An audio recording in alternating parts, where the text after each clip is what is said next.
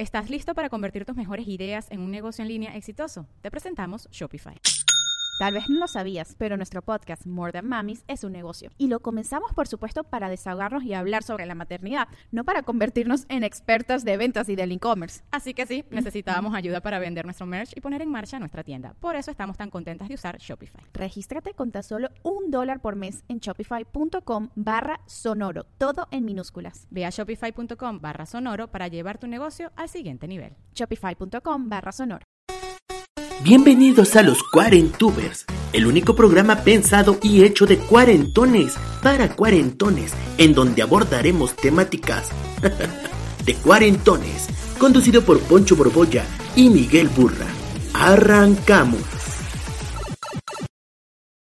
Buenas noches. Muy buenas noches. Buenas pinches noches. Buenas noches, damas y caballeros. Ahorita no hay, fíjate, no hay ni una persona conectada. Entonces, mira, ni para qué dar las buenas Pero noches. podríamos poner ole, ole, hola, ole, hola. Diez minutos, la diez minutos en lo que entra la gente. Así se, se acostumbra. Sí, así se usa. Así le hacen en el Amaya Nicte, la primera persona de la noche. Siempre. Amaya Nick de Increíble. 17. Usue Abad. Buenas noches. Qué bárbaro, qué bonito se siente tener de veras un, Fanbase. un show con un ah, sí, sí, sí. De Amaya. Juancín. Sí, no inventen. Buenas noches, bienvenidos, bienvenidas a este a esta nueva emisión de Cuarentubers con un tema que llevamos rozando, eh, yo creo que prácticamente en todos los capítulos, ¿no? Todos los capítulos, bajita la mano, mejor hemos dicho, nunca el- mejor dicho rozando. rozando. Nunca mejor Rozando. dicho, rozando. Siempre hemos estado con que si los, las, les, con que si sí, con que si Eso, no, con mira. que si cómo se hace, con que si cuánto tiempo gana la gente. Entonces, este, Eh, me gustaría mandar un mensaje a tus community managers que me lanzaron una, un cuestionamiento directo en uno de los videos diciendo, dice Miguel Burra que no se debe decir con E, pero ¿qué vamos a hacer? ¿El lenguaje se adapta a nosotros o nosotros debemos adaptarnos al lenguaje? Pues el lenguaje sigue siendo el mismo. no, pero el lenguaje se modifica, burra. El lenguaje se adapta a la vida. Sí, pero es como si, es como si decimos, ahora eh, la ley va a ser que todo el mundo se vista de rojo. Porque yo dije, Claro que no es así, güey. Es como decir, tiene que venir el antes no se consenso. decía tuitear porque no existía Twitter, y luego existió Ah. el Twitter y nadie nos dijo cómo chingado se decía, entonces todos empezamos a medio hablar en inglés y a dije tuitear, Twitter. hasta que la Real Academia dijo, bueno, sí, ya ahora le digan tuitear. También este, se acaba de incluir la palabra cumplemes en el, en el diccionario de la Real Academia. Cumplemes no existía. Fíjate. Fíjate. Hola, Oh. José Antonio RD. Bueno, no sé si eres José Antonio o eres Juan Antonio. Katia, buenas noches. Chivia. Saludos hasta Toluca, preciosa la ciudad de los puentes. Hombre, Un ojo al gato y otro al garabato. Gracias, Rosy. Es que ahorita está me caigo de la risa. Y está Iván Sánchez. ¿Tú crees quién crees que va a querer venir a ver a este par de marranos? Fíjate que Teniendo Iván a Iván Sánchez, Sánchez en la televisión. tuve oportunidad yo de convivir con él en alguna ocasión. Medio, medio acá, ¿eh? ¿Cómo medio acá? Como medio sangronzón el día que estábamos juntos. Ah, sí. No. Estábamos A mí me bailando. pareció muy buena onda, fíjate, muy Fíjate alivianado. estábamos bailando todos, entre ellos eh, la que era su novia, supongo, creo, creo que ya no, era su novia y él no quiso bailar. Y andaba así, sentado. eso, sentado. Haciendo puchero. Sí, sí, sí. Pero bueno, supongo que si novia ha de ser más buena onda. Bueno. Chivia, buenas. Ah, ya te saludé, Chivia. Qué Sharon, guapo, qué guapo Iván. Sánchez. Eso sí, eso sí lo tengo que decir, es muy guapo. Fíjate que mm, es ¿No? esos hombres que a mí me parecen así como que demasiado hombres, así como demasiado perfectos, como los italianos, así como que es como un modelo griego, así como un David, y es como de, no, esa gente no, no es real. No es real, no es real. No ¿Y real. tenía el, fenómeno de la piernota o no? ¿Cuál es el fenómeno de la No sé, piernota? hemos dicho varias veces que los españoles y los brasileños como que tienen sus piernotas. como que son así fuertes. Ah, no, fíjate que no. Regina como Orozco, que de las bienvenida. de la- Regina Orozco. Regina Orozco, una de mis grandes ídolos. Acabo de hablar con ella porque estamos ya planeando, planeando unos proyectos que vamos a ir a presentar en diversos lugares. Bueno, vamos a entrar en materia. Materia. Ya somos una comunidad de gente conectada, decente para empezar. Como decía yo, eh, este es un tema que llevamos mucho tiempo queriendo tocar y no sabíamos cómo y no sabíamos desde dónde. Muchas gracias, Fabiola. Desde, de hecho, todavía no sé yo cómo, ni desde... No, yo tampoco. Yo tampoco sé muy bien. Pero bueno, tenemos a dos personas invitadas a este programa que nos van a dar mucha, mucha, mucha luz. Porque, mm, si me permites, Burra, hablar de esto eh, que estábamos diciendo ahorita, siento que mm, los cuarentones somos una generación un tanto sándwich, sándwichesca. Somos una generación sándwichesca Ujú. en términos de la, el- el- el- la educación como ante la discriminación, ante la inclusión de, de las diferencias entre los géneros, o sea, como que es un, no voy a decir que es algo que se inventó o que se empezó a investigar eh, en nuestra época, No. pero sí es un tema que está cada vez mucho más vigente y que no lo estaba cuando nosotros éramos niños.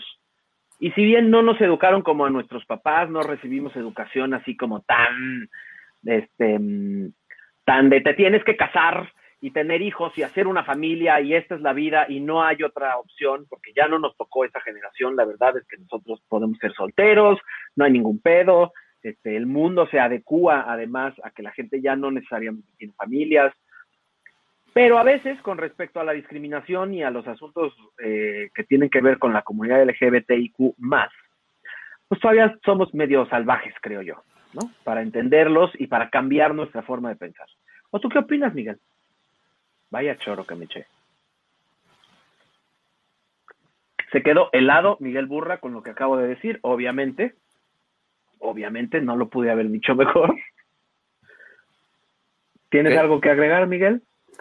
Pues este, es que te perdí por un momento, pero Sí. eh, pues es, es, es difícil, eh, no de entender, por supuesto, pero eh, extrañamente de incluirse en la inclusión. Creo que a- ahí es donde radica, es, es como, como, como, como cuando yo entro a improvisar que me quedo así, ¿no? Como que no sé, no sé eh, por dónde ni abordar el tema, abordar a las personas. Eh, habrá que decir que eh, obviamente eh, estamos 100% a favor de que todo el mundo tenga una voz, de que todo el mundo sea incluido en todas las cosas del mundo, ¿no? Y que todos tengamos las mismas oportunidades. Sabemos que históricamente ha sido eh, diferente con muchas comunidades o minorías que, por, por decirlo de una manera, porque ya no sé cuál es minoría y cuál no, y no importa, pero que todos tenemos que tener una voz, este, y que históricamente hay cosas que se deben de eh, poner más atención que a otras porque, porque son más urgentes, ¿no? Y por eso tenemos a nuestros invitados de hoy. Uno viene un poco tarde, pero tenemos a una señorita que le preguntaré si así hay que decirle o no, porque es una de las cosas que me intrigan. No sé cómo se, se debe uno de referir y ella nos lo aclarará. Eh, está aquí con nosotros Elisa Sonrisas, al switcher. ¿Qué onda? ¿Cómo están, muchachos? máquina de efectos, entonces aquí te habríamos puesto una ovación. Que yo iba a poner una ovación, pero ya ves que no jaló. Ay, tenemos sigo, que si- quitar. sigo sin saber qué se siente eso. Hasta en los shows no sé qué es eso. entonces, ¿no? Algún día lo sabré. Día- ¿Cómo están? ¿Cómo estás, Muy Elisa? bien. ¿Bien y tú? Muy bien, muy feliz. Muchas gracias. Creo que ya Qué bueno. surgió, surgió la primera pregunta. O sea, Así es. Te digo, este, ella eh, o, o- o nada, o sea, o te lo saltas, ¿no? No sé. Pues mira, básicamente creo que es, es fundamental lo que acabas de hacer, el preguntar. O sea, el preguntar, eh, nadie se va a ofender si preguntas. Es como Ok. ahorita decías, señorita, pues a cuántas eh, personas no le dicen, señora, señorita, por favor, y se acabó el pedo. No pasa Sí. nada, ¿no? O Claro. le dices, ¿te puedo hablar de tú o Bueno, de unas usted?" sí se ponen muy mal, unas sí Ah, se bueno, ponen sí. muy mal. Sí, sí, sí. Bueno, pero si le preguntas antes, ¿cómo me refiero hacia usted? Ya no se va a poner mal. Te va a decir señorita y ya no pasa nada. Lo mismo Totalmente. pasaba antes y era muy normalizado el decir, ¿te hablo de tú o de usted? Ah, no, Claro. pues háblame de tú y ya se acabó el pedo. Eh, eh, eh, eso es básico, ¿no? Y, y- Pero está padre, está padre que ahora la pregunta es, ¿te hablo de, de él o de ella? ¿cómo me refiero a ti? Y ya, Exacto. Así. De hecho, también, eh, por ejemplo, en muchas empresas y muchos lugares ya se está estandarizando también que en los currículums vengan los pronombres o que... Eh, Exactamente, o, o que en lugar de sexo diga qué género y hasta está la casilla de otro. Es- Vamos es a empezar. simplemente una cortesía. Vamos a empezar por ahí. Para, para ir con, con- con palos y bolitas, yo en, en este programa en particular me gustaría eh, que la gente participe todo lo que quiera, todo lo que pueda, sin, sin, sin tapujos. Si quieren, este, no vamos a leer sus nombres, si lo prefieren, aunque pues ahí se van a leer ustedes. Este, mm, pero y tenemos a nuestra sesentuber, tenemos una sesentuber. Sería muy Sí. interesante escuchar sus opiniones. Sí. Em, para, para preguntar a calzón quitado y quitarnos de estigmas y vivir incómodos porque no sabemos cómo comportarnos en la vida. Primero. Y, y, me, me- me refiero a esto. Vamos a ir con palos y bolitas eh, diferenciando género, sexo, preferencia u orientación sexual, etcétera. Y si yo veo que eh, el público este, ya tiene dominados esos conceptos, pues nos vamos este, cada vez más rápido, ¿no? Pero empezaría yo entonces.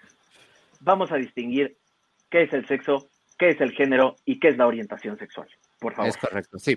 De, de entrada, el término correcto, como dices, es orientación. Muchas, muchas personas preguntan cuál es tu preferencia. No es una preferencia, una orientación es quién te gusta. Claro. Así de fácil, se responde. Mi orientación es quién me gusta, quién me atrae, quién me Para el sur, para el norte, eh, para lo que sea, este o, o por todos lados, ¿no? o por todos. Yo me he hecho el tour completo. Ajá, el sí. mapa mundial, el pangeico, pangeico. El pangeico. El free pass, ¿no? O sea, ya saqué el pan, premium. ¿no? Ajá, claro, de ahí viene el pan. Este, esa es la orientación, así de fácil. El sexo Ah. son los genitales con los que naciste. Así, o sea, tienes pene, vagina o hay personas intersexuales también, pero para que la gente entienda, pene o vagina es tu sexo. Y Que tu los género, intersexuales son los que antes se, se les decía hermafroditas, ¿no? sí, eh, eh, es que va un poquito más allá de eso porque puede Ah. haber personas intersexuales que sea desde lo cromosómico hasta sus genitales, ¿no? O sea, o Ah, alguna variante sexual. Pero pa- para entender, sexo Sí. es el, el, eh, tu genital, eh, orientación, quién te, quién te gusta y género, cómo te identificas. Son las tres cosas diferentes, son tres cosas diferentes. Y se pueden hacer mil mezclas de eso. Ahora, eh, eh, basándonos en esta, en esta forma de pensar, en esta teoría, entendemos entonces que el género es una construcción social. O sea, yo me identifico con las mujeres porque socialmente hablando las mujeres son todas estas cosas, ¿no? Desde usan el pelo largo, se ponen vestidos, se dedican a esto, se- etcétera, ¿no? Que son cosas que nosotros hemos le hemos Estereotipado. colgado a las personas, ¿no? Se A lo largo de la historia. estereotipado durante toda la historia. Claro, claro, claro. De hecho, el género es también muy complejo, porque el género, eh, Sí. dentro del género existe la expresión de género, que es cómo te ves, la identidad de género, que es cómo te identificas, ¿no? Y, eh, y existe el rol de género, lo que tú haces. Por ejemplo, en- eh, puede haber una persona que se vea como, en mi caso, yo, yo me identifico y me expreso como mujer. Son las dos cosas. Ajá. Pero podrá haber alguien que se exprese como mujer, pero se identifique como hombre. ¿Sabes? Entonces, son- son cosas diferentes. Y que en sus roles tal vez le guste, o sea, por ejemplo, mis roles son muy masculinos. Yo juego fútbol, este, hago hip hop, bailo breakdance, ando en moto. Son, son roles que, que tenemos que también empezar a jugar con ellos, porque eh, Claro. eh, han sido muy dañinos, porque las, las niñas solo bailan ballet y los niños solo juegan fútbol, pero si la niña quiere jugar fútbol, ya le dijeron que seguramente es lesbiana, cuando nada más es un rol y punto, no pasa nada. Exacto. Creo que ya estamos un poco más complejo esto. No, no, no, No, muy no, bien. Es, que es- estoy, es que estoy viendo las preguntas, ¿eh? Para Me empezar, gusta- Vale Niño, me, me importa mucho lo que está diciendo aquí, que dice, por favor, recomiéndenme a un psicólogo especialista en gente trans, que probablemente tú nos vas a poder este, dar ese dato más adelante, entonces eso no quiero que, no, no, no quiero dejarlo pasar, pero lo, lo, lo tocamos en otro momento. em, veo aquí mucha gente diciendo cosas como, es mucho pedo, neta no se sabe, todos son muy sensibles para todo, qué difícil es interactuar con pinzas y todo. Y ese es uno de los problemas que nos enfrentamos, eh, sobre todo las personas que hacemos comedia, ¿no? Claro. Em, que está esta cosa como de, ay, es que ahora todo el mundo, la generación del mazapán, de todos se quiebran y todo, de todos son sensibles. Y, y hay que empezar, creo yo, yo soy de la idea de que no, no es que de todos seamos sensibles, sino que tenemos una historia eh, que nos ha educado a que la comedia tiene que ver con el abuso, tiene que ver con el bullying, tiene que ver con la burla, y eso ha marginado y ha segregado a muchas personas en los ámbitos, en la escuela, en la casa, en la oficina, y no se trata de, mm, o sea, tenemos que quitarnos esa idea de que la gente es muy sensible porque es una chillona. No, no, no, no, no se trata de eso, se trata de que veamos que esas bromas eh, le hacen daño a alguien. Claro. Y como que luego digo, ¿por qué? O sea, ¿por qué, por qué es más importante un chiste Mm. que someter a un niño o a una niña a una realidad culera en la que abusan de ella? No, no me refiero a un abuso necesariamente sexual, sino al bullying, a la burla, a que no se puede expresar como es, ¿no? Entonces, es Hay muy forma. fácil también decir, ay, eh, pinche sensiblito, o sea, ya no chilles. Es muy fácil decir eso, ¿no? Sí, Tenemos que irnos sí. quitando como que esta pelusa de la cabeza. si el chiste es malo, eh, quiero decir, eh, si el chiste es ofensivo y opresor, porque hay, hay manera de hacer comedia viendo para abajo, ¿me entiendes? Y creo que es necesaria. Eh, hay hay un, un programa eh, catalán que yo acabo de ver de un comediante que se llama Verdaguer, que, que hace eh, comedia, tiene un programa que se llama Tabú, que hace un programa de comedia con minorías se junta con ellos durante una semana, vive con ellos, platica con ellos y después hace un show de puros chistes de esa minoría, con ellos ahí. Pero Ujú. se puede hacer, es- esa es una de las reflexiones que, que- que yo trato de hacer en cuanto a la comedia, eh, que dicen, no, no hagas comedia hacia abajo. Se puede hacer, pero tiene que ser respetuosa y, y tiene que ser parte de la realidad que se vive. Es decir, incluso si se habla de la discriminación que hay hacia abajo, se puede hacer comedia, pero no siendo el discriminador. Claro, una, ahí no estás es tirando hacia cosa. abajo, ahí estás que- empatizando. por eso, Eh, pero ver, ver hacia abajo, en, claro. decir, ver hacia abajo en cuanto a las minorías, no, por decir que están abajo de mí ni de nadie, ¿no? Ajá, sino que, que, que también a veces este, esta sensación de, de, de- de que ya no se pueden hacer chistes, este, te saca también, o sea, ya no voy a poder hacer nunca un chiste eh, sobre gente trans o sobre gente gay. Si lo haces bien, puedes hacerla, pero hay que saberla hacer y no ofender, ¿no? Pero, eh, eh, conocer, conocer, pues, o sea, toda la comedia depende de tu conocimiento de la realidad en la que te estás planteando. Totalmente de acuerdo. De hecho, eh, creo que eso responde un poquito lo que decía Poncho, porque yo lo pondría en dos partes. La primera es, eh, este, es un pedo todo esto que están diciendo, son demasiadas cosas. Es, Es un desconocimiento, es un desconocimiento, porque hemos normalizado cosas que incluso si no vivimos, ya sentimos empatía. Si hablamos de la suegra, si hablamos de, aunque yo no tenga una suegra, ya he normalizado tanto ese chiste que va a caer Eso cuando, pasa. cuando Mm. propones algo nuevo, difícilmente generas esta empatía porque la gente está esperando cosas con las que ha crecido y con las que eh, entiende, ¿no? Ese Claro, es, de es eso el se trata la número- comedia en general, ¿no? Claro. Y el punto número dos es, eh, yo soy comediante, tengo la piel bien pinche dura. O sea, las cosas que me puedan decir en comentarios donde sea, ya me las he dicho yo al espejo muchas veces, ¿no? Eso dice el cojo. Y yo todas las mañanas, ¿no? O sea, viví en una familia donde, eh, vengo de una familia católica donde jamás eh, se me permitió expresar todo lo que yo sentía, etcétera. Entonces también eso ya lo, ya lo, ya lo conozco. Pero eh, también hay una renuencia, porque por ejemplo, cuando decimos es que son demasiadas cosas las que estamos, las que están exponiendo, güey, todos los días aparecen términos nuevos que adoptamos y nadie le hace de pedo. O sea, si alguien llega y dice, este, ¿a qué te dedicas? No, pues a redes sociales y me especializo en TikTok, soy TikToker, soy YouTuber, soy streamer. Todo mundo entiende ya y ha adoptado y nadie dice de pedo de, ah, ya son demasiadas diferencias, pues nada más eres, eh, eres conductor y ya. Nadie dice eso. El pedo es cuando, Claro. cuando hablas sobre algo que te pica. Ahí es donde salta. A mí me han dicho muchas veces, es que toda tu comedia lo haces sobre LGBT. No, güey, yo hablo en mi, en mi rutina de, que, vida. de que soy diseñadora, de que, de que me gustan las motos, de que me divorcié, de que me gusta el fútbol, pero tú solo escuchaste que soy trans y todo lo estás poniendo con que sea trans. Si, si otro comediante se sube a hablar de sus relaciones, está hablando de una relación heterosexual. Si yo me subo a hablar de mis relaciones, no voy a hablar de relaciones este, eh, cisnormadas, yo voy a hablar de relaciones desde mi punto de vista como yo las vivo. El problema es que tenemos una renuencia todavía.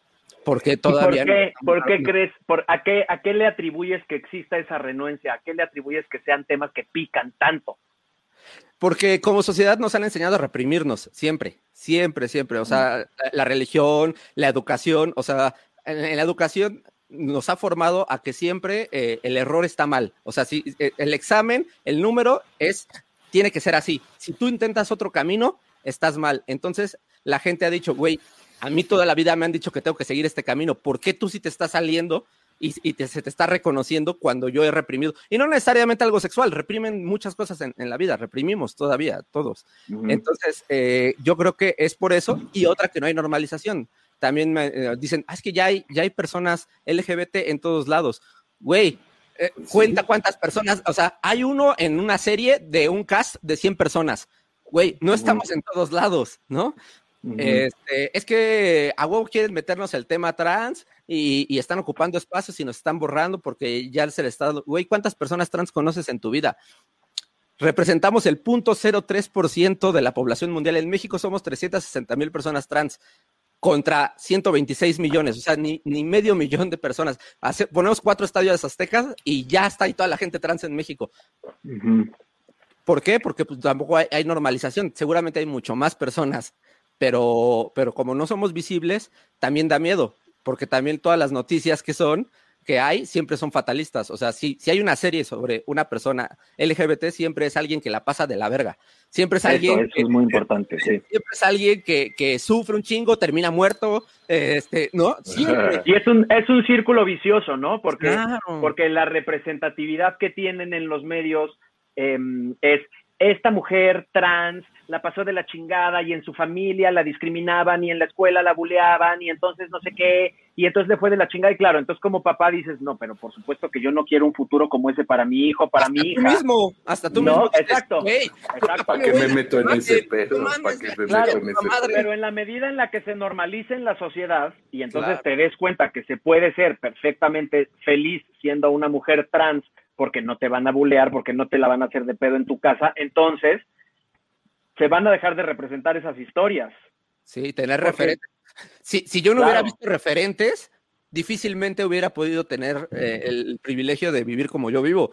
¿no? O sea, y tardé 28 años en poder tener esos referentes, porque no es que estén ahí, y cuando están es para ridiculizar o para, ah, o sea, entonces yo me, me acuerdo que me sentaba a ver con mi papá la hora pico, y mi papá decía, Uf. uy, qué, qué triste vida llevan esas personas, y yo decía, güey, pues estás viendo aquí a tu hija que no sabes que es tu hija, y cuando lo diga me vas a, a decepcionarte cabrón de mí, ¿no? Y sucedió, o sea, ahorita ya afortunadamente con conocimiento, con amor, tengo una relación muy bonita con mi papá, pero pues algo que él siempre tuvo es, el día que pase eso, ya valió madres todo, ¿no? ¿Cómo fue? eh? O sea, ¿cómo, ¿cómo te diste tu cuenta? ¿Siempre lo supiste? ¿Cómo fue más o menos el proceso, tanto de aceptación como de contarlo? Este, ¿cómo, cómo, ¿Cómo fue? ¿Qué, quién, ¿Quién te inspiró? Este, ¿qué, ¿Cuáles fueron esas referencias? Sí, eh, pues yo, mi primer recuerdo más o menos es como a los seis años, que yo toda la vida viví eh, en el mismo cuarto con mi hermana, mi hermana me lleva tres años, después tuve un hermano que le llevamos ocho años, pero al final estamos en el mismo cuarto mi hermana y yo, y yo siempre me sentía atraída por todo, todo lo de mi hermana, ¿no? Y mis papás un día me cacharon usando la ropa de mi hermana, me llevaron al psicólogo, eh, siempre, siempre lo digo porque vale la pena hacer la aclaración, no fue una terapia de conversión ni nada de eso, pero al final, eh, pues sí sentí que estaba haciendo algo mal, o sea, como que Claro. acto seguido después de eso te llevamos al psicólogo para que, con la esperanza de que te arregles. Ajá. Y Ah. yo lo reprimí durante muchos años, o sea, hasta que yo, yo empecé a trabajar a los 14 años y con mi primer sueldo me fui a comprar un par de tacones y ahí los tenía yo guardados en, en- en mi closet. ¿De qué número? Esa es la pregunta que todo el mundo se está haciendo. Afortunada- eran cortitas, eran chiquitas, ¿verdad? Digo, estabas chava. De hecho, o sea, esto es algo también muy cabrón, porque pues hay muchas mujeres trans que sufren por esta parte de la cisnormatividad, que, que se le llama el passing, que es cuando una morra sí parece mujer cisgénero, o sea, sí parece una, una mujer que se le asignó mujer al nacer. Cisgénero, cisgénero, aclaremos, es como la correspondencia entre el sexo y el género, ¿no? Exacto, ustedes O son, sea, son nací con genitales cisgénero. masculinos y mi género con el que me identifico es el Es- masculino. ¿no? Exactamente, eso es una persona cisgénero. Pero lo que dice es un uno que nació hombre, pero que sí parece mujer, mujer. Cis, pues no sé, ya la volví a cagar, dije mujer, mujer, pero parece mujer cisgénero. Sí, o sea, porque sí, eh, en realidad sí naces con el género, ya, ¿no? Claro, o sea, claro, claro. porque eso, es- eso también era uno de los tabús que decían antes, ¿no? Que es que nació en el cuerpo equivocado. No, este es mi cuerpo. Y, y- y como parte de mi cuerpo está mi cerebro y mis sentimientos. Entonces, es mi cuerpo. Que la sociedad se haya encargado de decir que una persona con, eh, con estas características o con estos genitales no es como, como quieren que sea, es, ahí es, es- es el error. Pero No. yo iba hacia, hacia que hay personas, les digo que el cispassing, que son las personas que hacen, parecen como una persona, voy a ponerlo entre comillas porque no hay personas normales, pero una persona normal, una persona común. Este, y hay personas que no. Entonces, imagínate si yo hubiera sido alguien de dos metros, barba cerrada, ¿no? ¿Cómo sufriría más, no? Porque al momento de transicionar ahora dicen, órale, ya quieres que te valide como mujer, pues tienes que ser 100% mujer y no puedes hacer absolutamente Qué nada. patotas, qué que patotas, parezca. como nos está Claro. diciendo ahorita Regina. Regina, Regina calza del 8, calza igual que yo, güey. Regina Orozco calza del mismo, nos podríamos prestar los zapatos, güey. Exacto, y hay, y- y hay, y hay mujeres cisgénero que también lo sufren por la misma normatividad. Sí, sí, Entonces, sí, yo tengo eh, eh, amigas. En Estados Unidos eh, hubo en algún momento una ley que, que no permitía a las personas trans acceder al baño con el que se sintieran identificadas. Y sacaron a un chingo de mujeres cisgénero porque creían que eran trans. Entonces dices, güey, estás haciendo pendejadas, ve nada más, güey. ¿No? Llegó una alemana a un McDonald's. Sí, y dijeron, No, "Ay, llegó una alemana a un McDonald's. tú". Oh, este, qué pedo. Este vato, qué pedo, güey. Entonces estamos, estamos bien rotos como sociedad. Y el tema, por ejemplo, de los baños, ¿no? O sea, el miedo que se ha inculcado de que una persona trans se transviste para poder agredir a alguien en el baño. No hay registros de eso. El que es violador no se va a esperar a, ay, güey, ahí dice baño de mujeres. No, pues déjame, voy por mi falda y mis tacones. Déjame no- de Claro. poder pasar. Güey, no pasa eso. No es nada más voy a cagar y ya, güey. O sea, no quiero nada más. güey. Es, es un- es un pedo. Y, y- y por eso también hay un mercado bien inmenso de mujeres que necesitan zapatos amplios, pero por la normatividad dicen, no, las mujeres no calzan tanto. Y güey, hay un mercado cabrón. Habíamos No, de hacer un Oye, pues ya tenemos un negocio. Sí, oye. Regina me está ofreciendo ya sus tacones para alguna ocasión. Uf, estaría increíble. No sabes el poder que da la. No mames, güey, pero, pero qué dolor, güey. O sea, también hay esta No parte, mames. este, eh, eh, que no quiero decir, güey, que es un sufrimiento, ¿no? Pero usar zapatos de mujer, güey, te aprieta los dedos de una manera, güey, que, que yo creo que es inhumana, güey. O sea, para cualquier género. Pero O- sí, no, pero es que es inhumano, o sea, es inhumano además como que todo lo que le han inculcado a la mujer que Claro. tiene que usar para ser aceptable, porque están los tacones, pero las uñas, pero el maquillaje, pero el pelo, pero la faja, pero el corsé, ya sabes, Oye, es así de güey. tenemos dos, dos en el público que calzan del 8. Aquí hay otra. Sí, Ceci Sabido, ya vi. sí, Es un- público los zapatos, Y díganme, y díganme, amigas, si no es un pedo encontrar zapatos. O sea, yo, yo calzo el cinco y medio.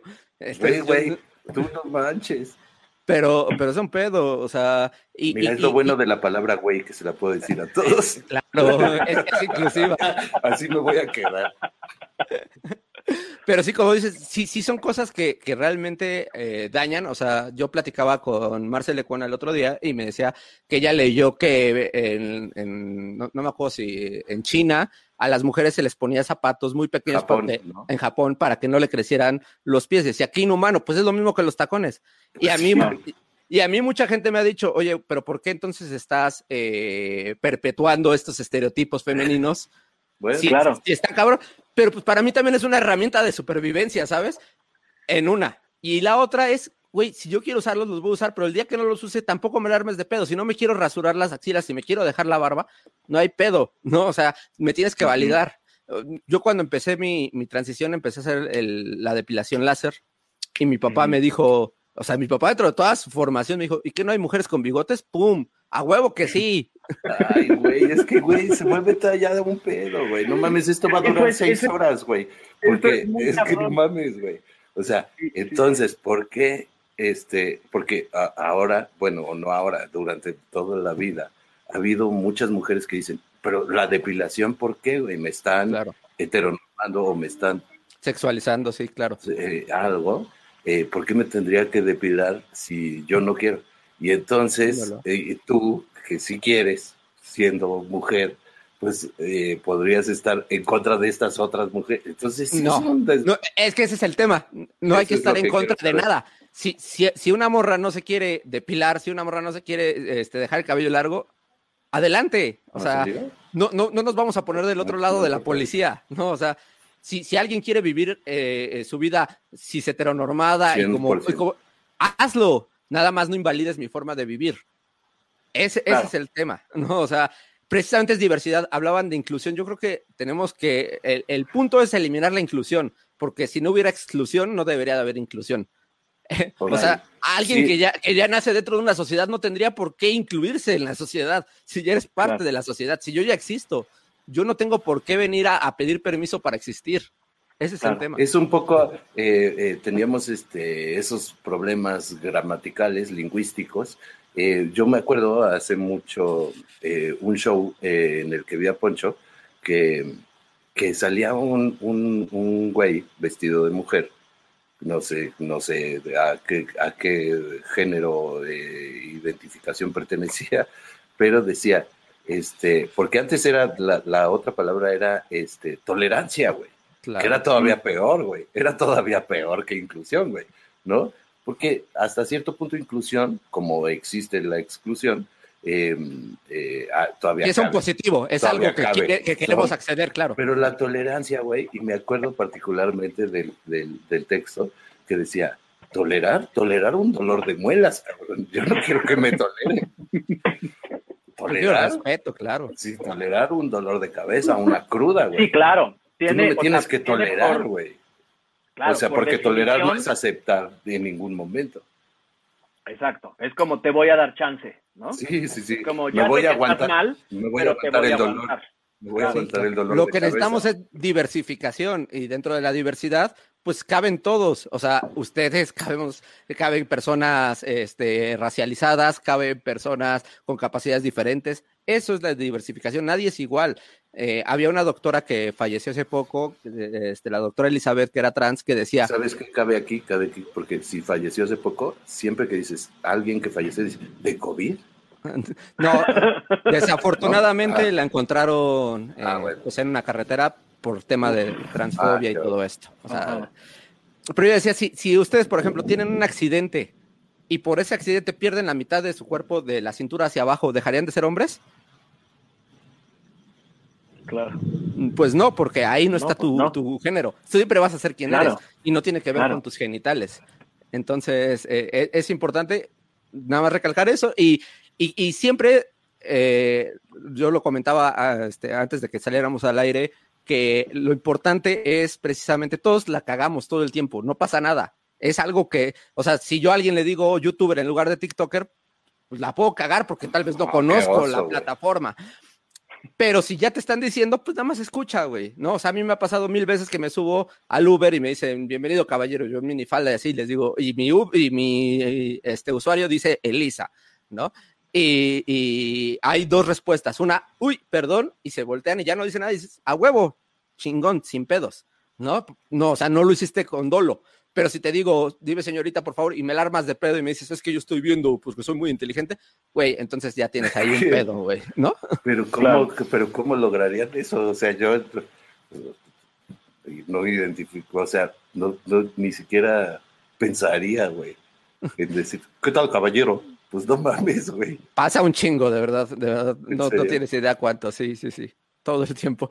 Y pues te digo yo, o sea, yo incluso a veces ya lo, ya, o sea, yo lo tomo afortunadamente mi, mi, mi, proceso ha venido muy cobijado de muchas cosas. Tengo estudios, tengo este, salud, tengo familia que otras personas no tienen, ¿no? Entonces, a mí se me resbala mucho, o sea, me llaman del banco, yo todavía no tengo el cambio de documentos, tengo mi expresión correcta en mis documentos, más no mi, el nombre no lo he actualizado. Entonces me hablan del, del banco. ¿Qué, qué y, quiere decir eso? Eh, que mi foto salgo así, pero todavía mi nombre es el nombre que se me asignó al nacer. Ah, okay. Y este, y ya hasta yo, hasta juego. Eh, sí, caballero, sí, sí, sí, o sea, ¿qué pasó? Estoy Pero, muy ocupado. ¿no? Eh, me podría comunicar con el señor Ramón y todavía les dices, sí, hijo de su puta Más culero, ¿no? Exacto. Bueno, ¿qué quiere, hijo de la chingada? Sí, no, Oye, o sea, pero yo tengo la piel muy dura. Dime, Pocho. Así, de, de, como de, como de la, como de las expresiones que tenemos normalmente, de la forma en la que nos, nos dirigimos, eh, ¿cuáles son como las cosas más cotidianas que tú encuentras? Yo entiendo que ah, tú tienes la piel muy dura y que además eres una mujer con estudios y que además te dedicas al stand-up, entonces en el stand-up te dedicas a comunicar estas ideas. Hay quien decide ser una mujer trans y dedicarse a lo que sea, que no tiene que ver con la expresión, financiera, con la financiera, que sea financiera, ¿no? ¿Qué, ¿Cuáles son como las, las, las, las expresiones que tú encuentras que son como las que más lastiman, las que más pegan, las que más denotan ignorancia eh, de, del resto de la gente? Pues detrás sí los pronombres, ¿no? O sea, eso es, se le llama el misgendering, que es cuando se equivocan de género.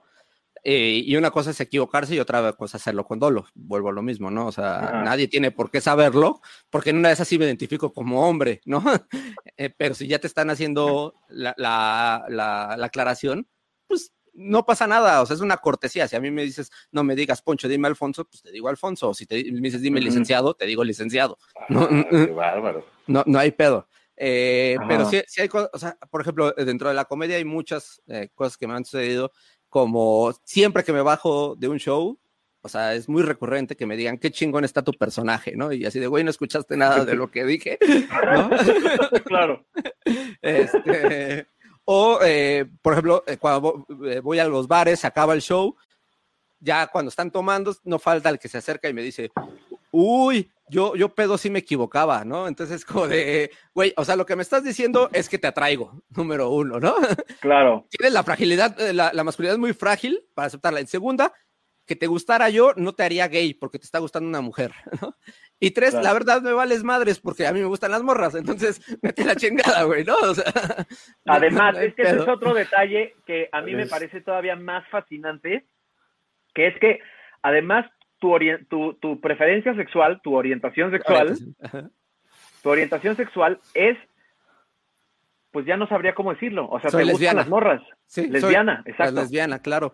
Y sabes que es algo muy curioso porque eh, el 90% de, de, mis, de mis amigas trans que conozco son lesbianas pero nos han inculcado siempre que es como un, estamos haciendo un truco para atrapar a los hombres, ¿no? Y es como de, güey, no, existen los gays, no tendría que por qué pasarme una hora eh, maquillándome para poder llegar a ligar. O sea, si quiero andar con un güey, pues no necesito hacer todo este desmadre.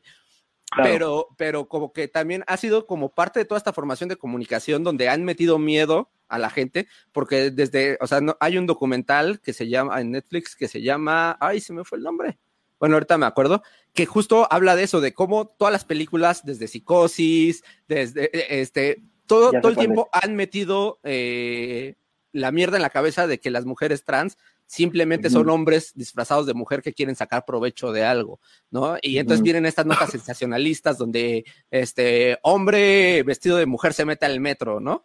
Güey, o sea, también somos el 0.03% de la población, vuelvo a decirlo. ¿Cuántos ataques puede haber? O sea, de que puede haber mierda, o sea, una persona trans puede ser mierda también, al igual que cualquier otra persona. Claro. Eso no tiene claro. nada que ver, ¿no? Uh -huh. Pero, pero eh, eh, el problema es que han limitado mucho, decían ahorita, puede ser una mujer trans financiera, claro que lo puede ser, el problema es que es sistemático y, y las mujeres trans no tienen acceso a eso tienen acceso a si vas a transicionar o te vas a dedicar a, a la estética o, a la, o al sexo servicio. Que no está mal Sí, ninguna de las dos, pero es una elección, ¿no? También puedo hacer, o sea, mis valores, mi, mi formación no va a desaparecer por mi identidad. O sea, y, y- y fue una pregunta que me hizo mi papá, ¿a qué te vas a dedicar ahora? Pues papá, pues tengo una maestría, no tengo por qué Claro. dejar de, de hacerlo. Pero así nos han Claro. metido en la cabeza que, que eso sucede. Es que es eso, es volver a esto del círculo vicioso, ¿no? Que también es mucho de lo que habla el documental este, que eh, parece que este, los hombres que transicionan a ser mujeres terminan siendo sexoservidoras porque eso es lo que quieren y es así de no, es que es lo único que les queda, porque no las contratan en ningún lado. Ahora, Pero- dicen, dicen, es que hay, hay, hay algunas producciones que sí quieren contratar mujeres trans, pero no hay. Eh, Tienen que formarse mejor. Güey, para poder formarse primero tienen que tener eh, eh, la aceptación social para que puedan llegar a donde, ¿no? O sea, es, es sistemático, como dices. No hay representación y como no hay representación, Claro. pues chingue su madre, ponemos otro vato que, que, que se ponga vestido. Y, y hay personas que hacen papeles muy chingones, ¿no? Está el caso de la Casa de las Flores, está el caso de la chica danesa, pero al final siguen metiendo en la cabeza que es un vato vestido de mujer, porque se acabó el personaje, se lo quita y cuando recibe los premios recibe un vato, entonces la gente dice, ay, pues nada más es- eh, Claro. se está disfrazando. Cuando en realidad necesitamos una representación real en, en medios, en política, en educación, en deportes. En deportes está otro, otro tema muy, Pues muy un grande, pedote. ¿no? Un pedote que también hubo una, una activista trans que dijo, la gente se está preocupando porque en las competencias universitarias haya mujeres trans que superen a, a- a las mujeres cisgénero. Nosotras nos estamos preocupando porque haya personas trans en la universidad. No importa de qué. pero- A mí vale madre lo demás. Bueno, Hoy estaba Perdón. viendo, hoy estaba viendo una. perdón, una perdón, perdón, perdón, espérame, es que tengo que hacer una pausa porque ya llegó Sí. Hugo. Ah, bendito Dios. está precisamente en su personaje de Es Miss Diamond. huevo, Entonces, es Miss Diamond. no, es Miss Diamond, es Miss Diamond, así que, em, perdón, pero pues no lo voy a dejar aquí esperando, ¿verdad? Ahorita le continuamos. Y luego Miss Diamond es Un- bien acá. güey. Un aplauso para Miss Diamond. Es la Draga Maravilla hoy. Ahí está. ¡Ay, ya! Draga, Draga Maravilla, mi amor, ¿Cómo ¿cómo estás? Ay, perdón la tardanza, perdón, pero andaba, estaba, grabando, estaba grabando unas cosas con el señor Slavoski, estábamos grabando La Draga Maravilla, con muchas noticias, muy pero gracias por la invitación, perdón, perdón, perdón por llegar tarde, se les pido el No, favor. no, no, no, no te preocupes, no te preocupes. Seré piruja, pero soy puntual. Muy bien. Yo Qué sé. bueno que entras porque mm, ahorita, ahorita eh, me gustaría como reencauzar ya las dos pláticas a lo que estábamos diciendo, pero aprovecho que ya están las dos aquí para que mm, hablemos entonces de esta diferencia, ¿no? Entre una mujer trans, una draga, que son las, em, digamos, las tres T's de LGBTTI, ¿no? Bueno, lo Em, que pasa es que- estamos aquí en un asunto muy, muy, muy didáctico, Draga Maravilla. El, el travesti no tiene nada que ver con la cuestión drag. El, el drag es meramente una expresión más del arte. Yo siempre lo es como somos como un canvas, somos como un, un, un boceto en el que tú expresas parte de tu arte. No tiene nada que ver con, las, con el fetiche que causa o el que incluye el, el travestismo, ¿no? Entonces, yo no le daría la T de travestismo a. O sea, por ejemplo, yo soy travesti, Ok. yo no en este momento, yo soy travesti porque a mi Marlia sí me produce una cuestión de satisfacción personal e intelectual el vestirme de mujer y me gusta ser reconocida como tal, pero eso ya me hace eh, Travesti y trans es diferente, digo, y, y drag es diferente. Drag, drag meramente es una expresión de mi arte, por ejemplo, de mi Es- arte. Mi arte ah, otra vez. es una expresión del arte que yo, que yo quiero representar. Este, Ese sí es un personaje nada más, no tiene nada que ver. es un personaje, porque puede haber drags de distintas formas, de distintos colores, de distintas, eh, de distintos géneros, sin género, con género, este, que entonces no creo que la, la bendición del drag eh, es que no tiene un género definido. Y la maldición ha sido que ya le quieren poner etiquetas como todo alrededor de la sexualidad y de la cuestión de te vistes de mujer, ya eh, me identifico como tal, soy tal, mis pronombres son tal, y yo soy ahora una gallina. Bueno, es cuestión No, general. Pero drag no- entonces, entonces, originalmente, digamos, eh, una drag no necesita, o más bien, no, no debería expresar un, un, un género específico. O sea, el chiste es que sea una expresión. Pues no, porque por ejemplo más grande. hay, hay bio queens, ¿no? Hay mujeres que hacen drag, hay drag kings, Ajá. hay, o hay mujeres que hacen drag también, hombres Bio- que hacen drag. Hombres también. identificados como hombres eh, Ah, eso haciendo del drag. bio queen, yo solamente lo he escuchado en México.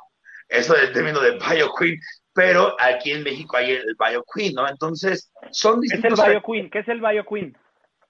Elisa, Es una mujer que ah, hace, se identifica como mujer y hace drag femenino. Sí, Ok. la pregunta es, Creo que la otra vez leí una respuesta, eh, lo que dice Elisa es muy cierto. Por cierto, Elisa, te mando muchos besos. Besotes. Este, pero decía, pues yo también soy biológico, entonces yo también tendría que ser bio. Claro.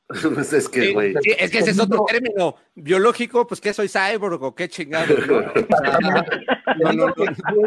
la gente, actualmente estas generaciones le ponen etiqueta a todo y lo retiquetan y lo retiquetan y lo retiquetan hasta un momento en que digo, güey, pues yo también soy bio, entonces, o sea, yo no, no sé, no me Yo quiero. Yo en lo soy personal, Eco, eco, e- eco cisgénero. Exactamente. Que soy biodegradable, soy biodegradable. Es que ahorita tenemos una exposición que ahorita está muy grande, eh, pues agradecida por el, por el, lo que se está pasando alrededor de todo esto. Este, yo en lo personal sí creo que la- las etiquetas son buenas y construyen el problema cuando es cuando a las etiquetas les ponemos un valor, un juicio de valor, ¿no? O, un estereotipo. Las etiquetas sirven para conocernos y para identificarnos, o sea, todo el mundo tiene etiquetas. Yo soy comediante, pero también soy estandopera, ¿no? Y dentro de mi stand-up hago un delivery diferente y eso ayuda a entender. Pero el problema es si yo te digo, yo soy estandopera, ah, entonces eres una culera, entonces ahí ya, ya estamos haciendo un juicio de valor sobre las cosas. Y las etiquetas, Que en quien ese caso específico podría como ser. les funcionan. O sea, eh, puede que no tengas ninguna etiqueta, pero, eh, pero si te la quieres poner, está bien para identificar. Si no existieran etiquetas, pues entonces en el deporte, cuando fuera el mundial, jugaríamos humanos contra humanos, ¿no? Pero, pero eso también te lleva, eso también te lleva a tú a exigir una aceptación inmediata. Y la gente, los, el el colectivo gay, se les olvida que la gente no está obligada a aceptarnos tal cual. La gente también te pu- puede tener dudas, la gente también puede decir no a alguna cosa. Y no tenemos que, no podemos ir eh, pidiendo, exigiendo una aceptación hacia nosotros como personas. ¿Me Yo explico? que sí. En, en mi, o sea, desde mi- Yo no, por ejemplo, yo, a mí, un ejemplo, a mí no, no me gustan los veganos. Yo no Ajá. los voy a juzgar, pero tampoco tengo que eh, meter en mi cabeza que cómo, cómo funciona un vegano. ¿Sí me explico? no, no, no, no, pero si es aceptación, es, ok, existes y ya. No, más bien, no te puedo aceptar, pero el que yo no te acepte no me da derecho a sentirme superior a ti. Claro. La aceptación yo sí creo que es parte precisamente de una inclusión. Es, ok, o sea, a mí no me gusta el reggaetón y está chingón, ¿no? No pasa nada, pero yo no te voy a invalidar y decir que eh, quien escucha reggaetón está de la verga. Ah, no, porque ya estás haciendo un juicio. Pero a mí no me gusta el reggaetón y no me lo vas a hacer cambiar de mentalidad. Ah, no, y yo creo que la, la idea no es que cambie de mentalidad na- nadie, simplemente es que precisamente eh, se acepte. El problema esa que se da con las etiquetas es ese. El problema que precisamente se da con las etiquetas. Por ejemplo, yo he querido decir una comedia sin etiquetas. El problema de la etiqueta es ese reproche que vienes cuando la gente no acepta y ya crees que te invisibilizan o que te invalidan. Por eso siempre he estado muy en contra de las etiquetas, porque la gente tiene que aceptar al comediante como tal. Es un comediante. Sus pronombres a nadie le importan. Porque yo podría subirme Al como comediante sí. Al comediante sí. Eh, Sí, o a la persona en general. Porque si, si, no, si, no, si no pujamos porque se acepte esa etiqueta, Pero es que no me van a invalidar en la vida diaria. Pero no es una lucha de ahorita. Por ejemplo, yo tuve esa lucha que tú tienes ahorita por pronombres. Yo ya la tuve hace 20 años, cuando estaba fuertísimo que te dijeran joto, puto. Claro. Y ya logramos esa generación quitarle el peso, que ahorita esta generación no está regresando. Ya, ya, no le damos la fuerza. Ya no le dábamos la fuerza. Ya decía, bueno, joto. ¿Y cuál es el problema? Ahora ya volvimos, ya regresó la pelea de, me dijo. Joto.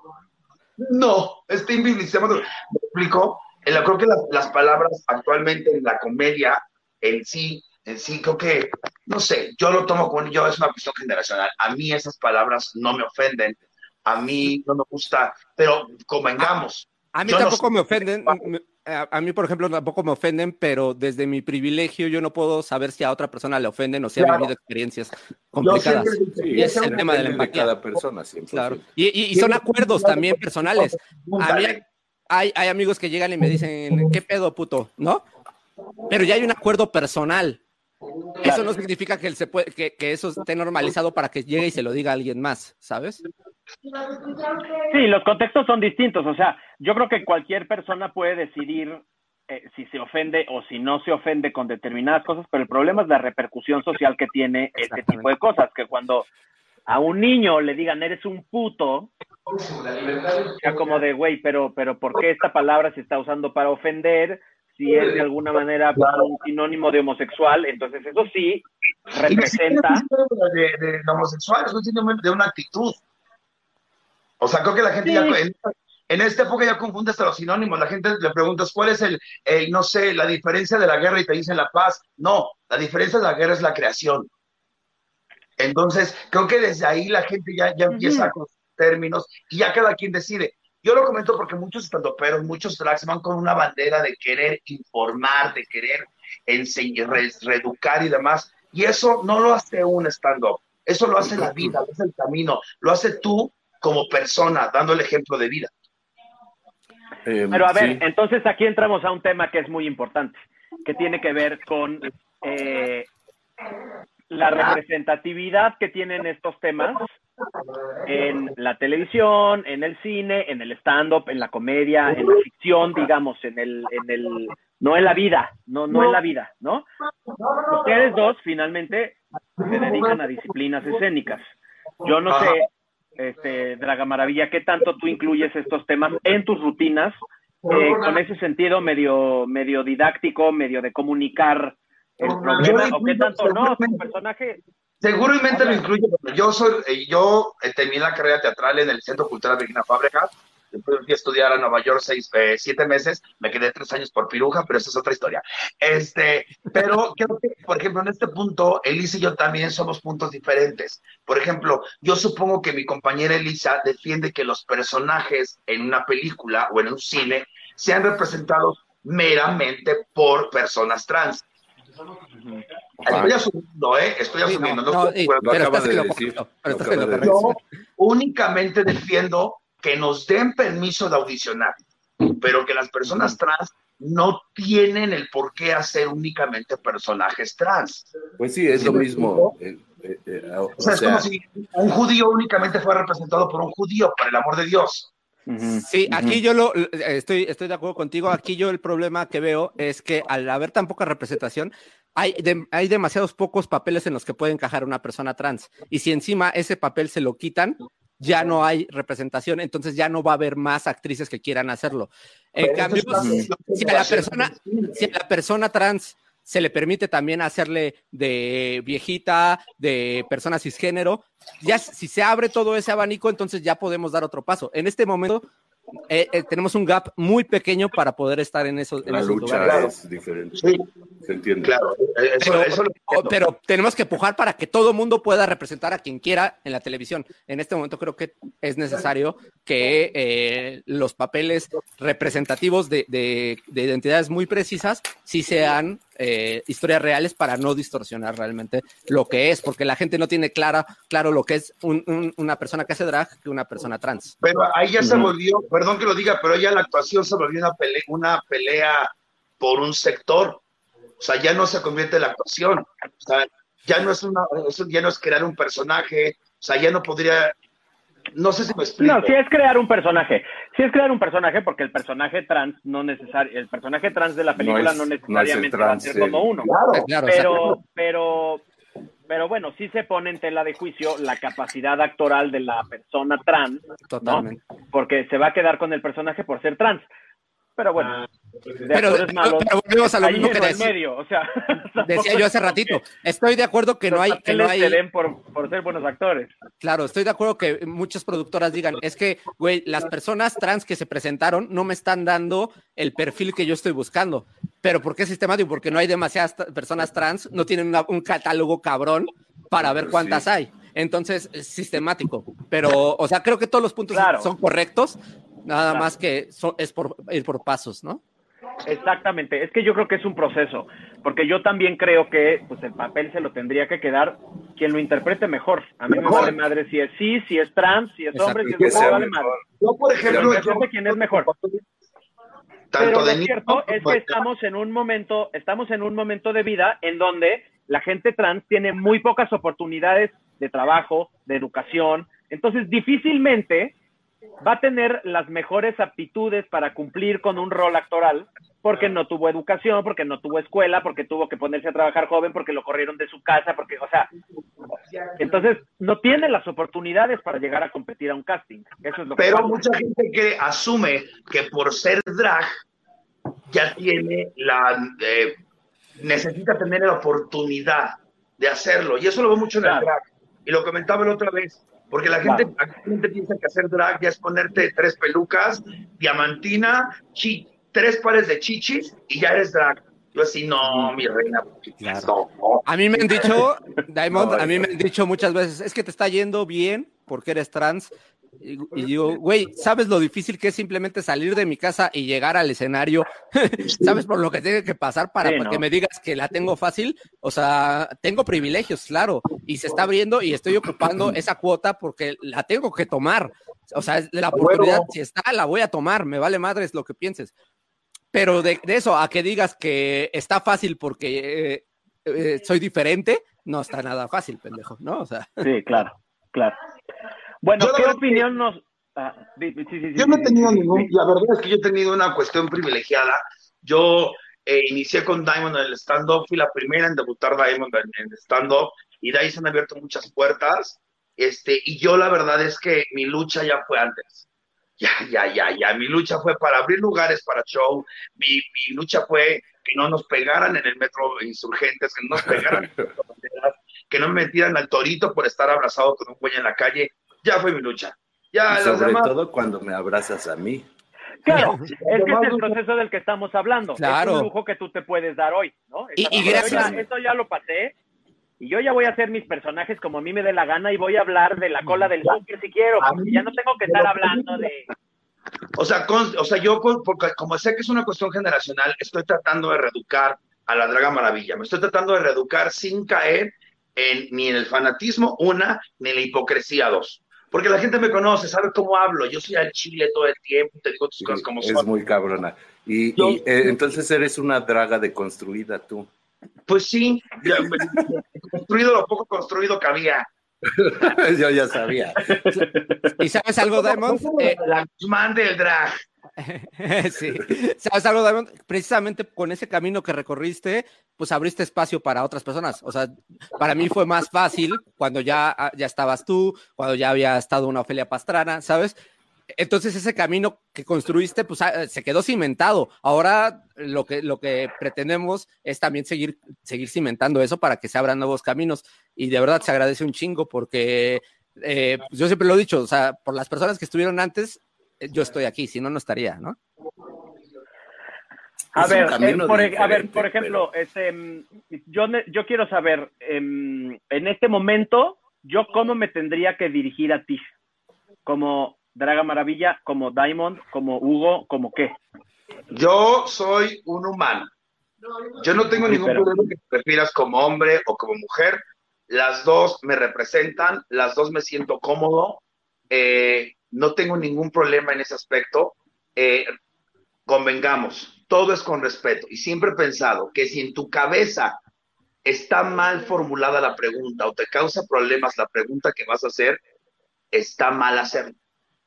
A ver, yo a como ver, te a ver, digo, a ver, yo como te eh, digo a ti. Desarrolla eso. si yo le tengo que preguntar a Elisa algo referente a cómo te digo, güey, la estás viendo, ¿sabes? O sea, si tu pregunta eh, a la gente de color, Oye, ¿te molesta que te digan negro? Pero me da pena preguntarte. Obviamente que te molesta que te digan negro, güey. Es, es, es una cuestión lógica. A mí me puedes decir hombre, mujer, yo no tengo ningún problema. Yo eh, estoy en el margen de lo correcto para mí, para mí. Porque sé que o preguntas por, por ignorancia o preguntas por duda, pero también soy bastante perceptiva en cuando la pregunta está hecha con dolo, está hecha con culerada y soy, soy, más bonita que culera. Entonces no qué No, al revés, al revés, idiota. A ver, yo, soy, yo... Más, soy, más, culera que bonita y no soy, entonces te voy a responder de la misma manera. Yo conozco, yo conozco a Hugo hace mucho tiempo y conozco a Diamond y conozco a la Draga. Y eh, yo me refiero a, pues, dependiendo de cómo la veo.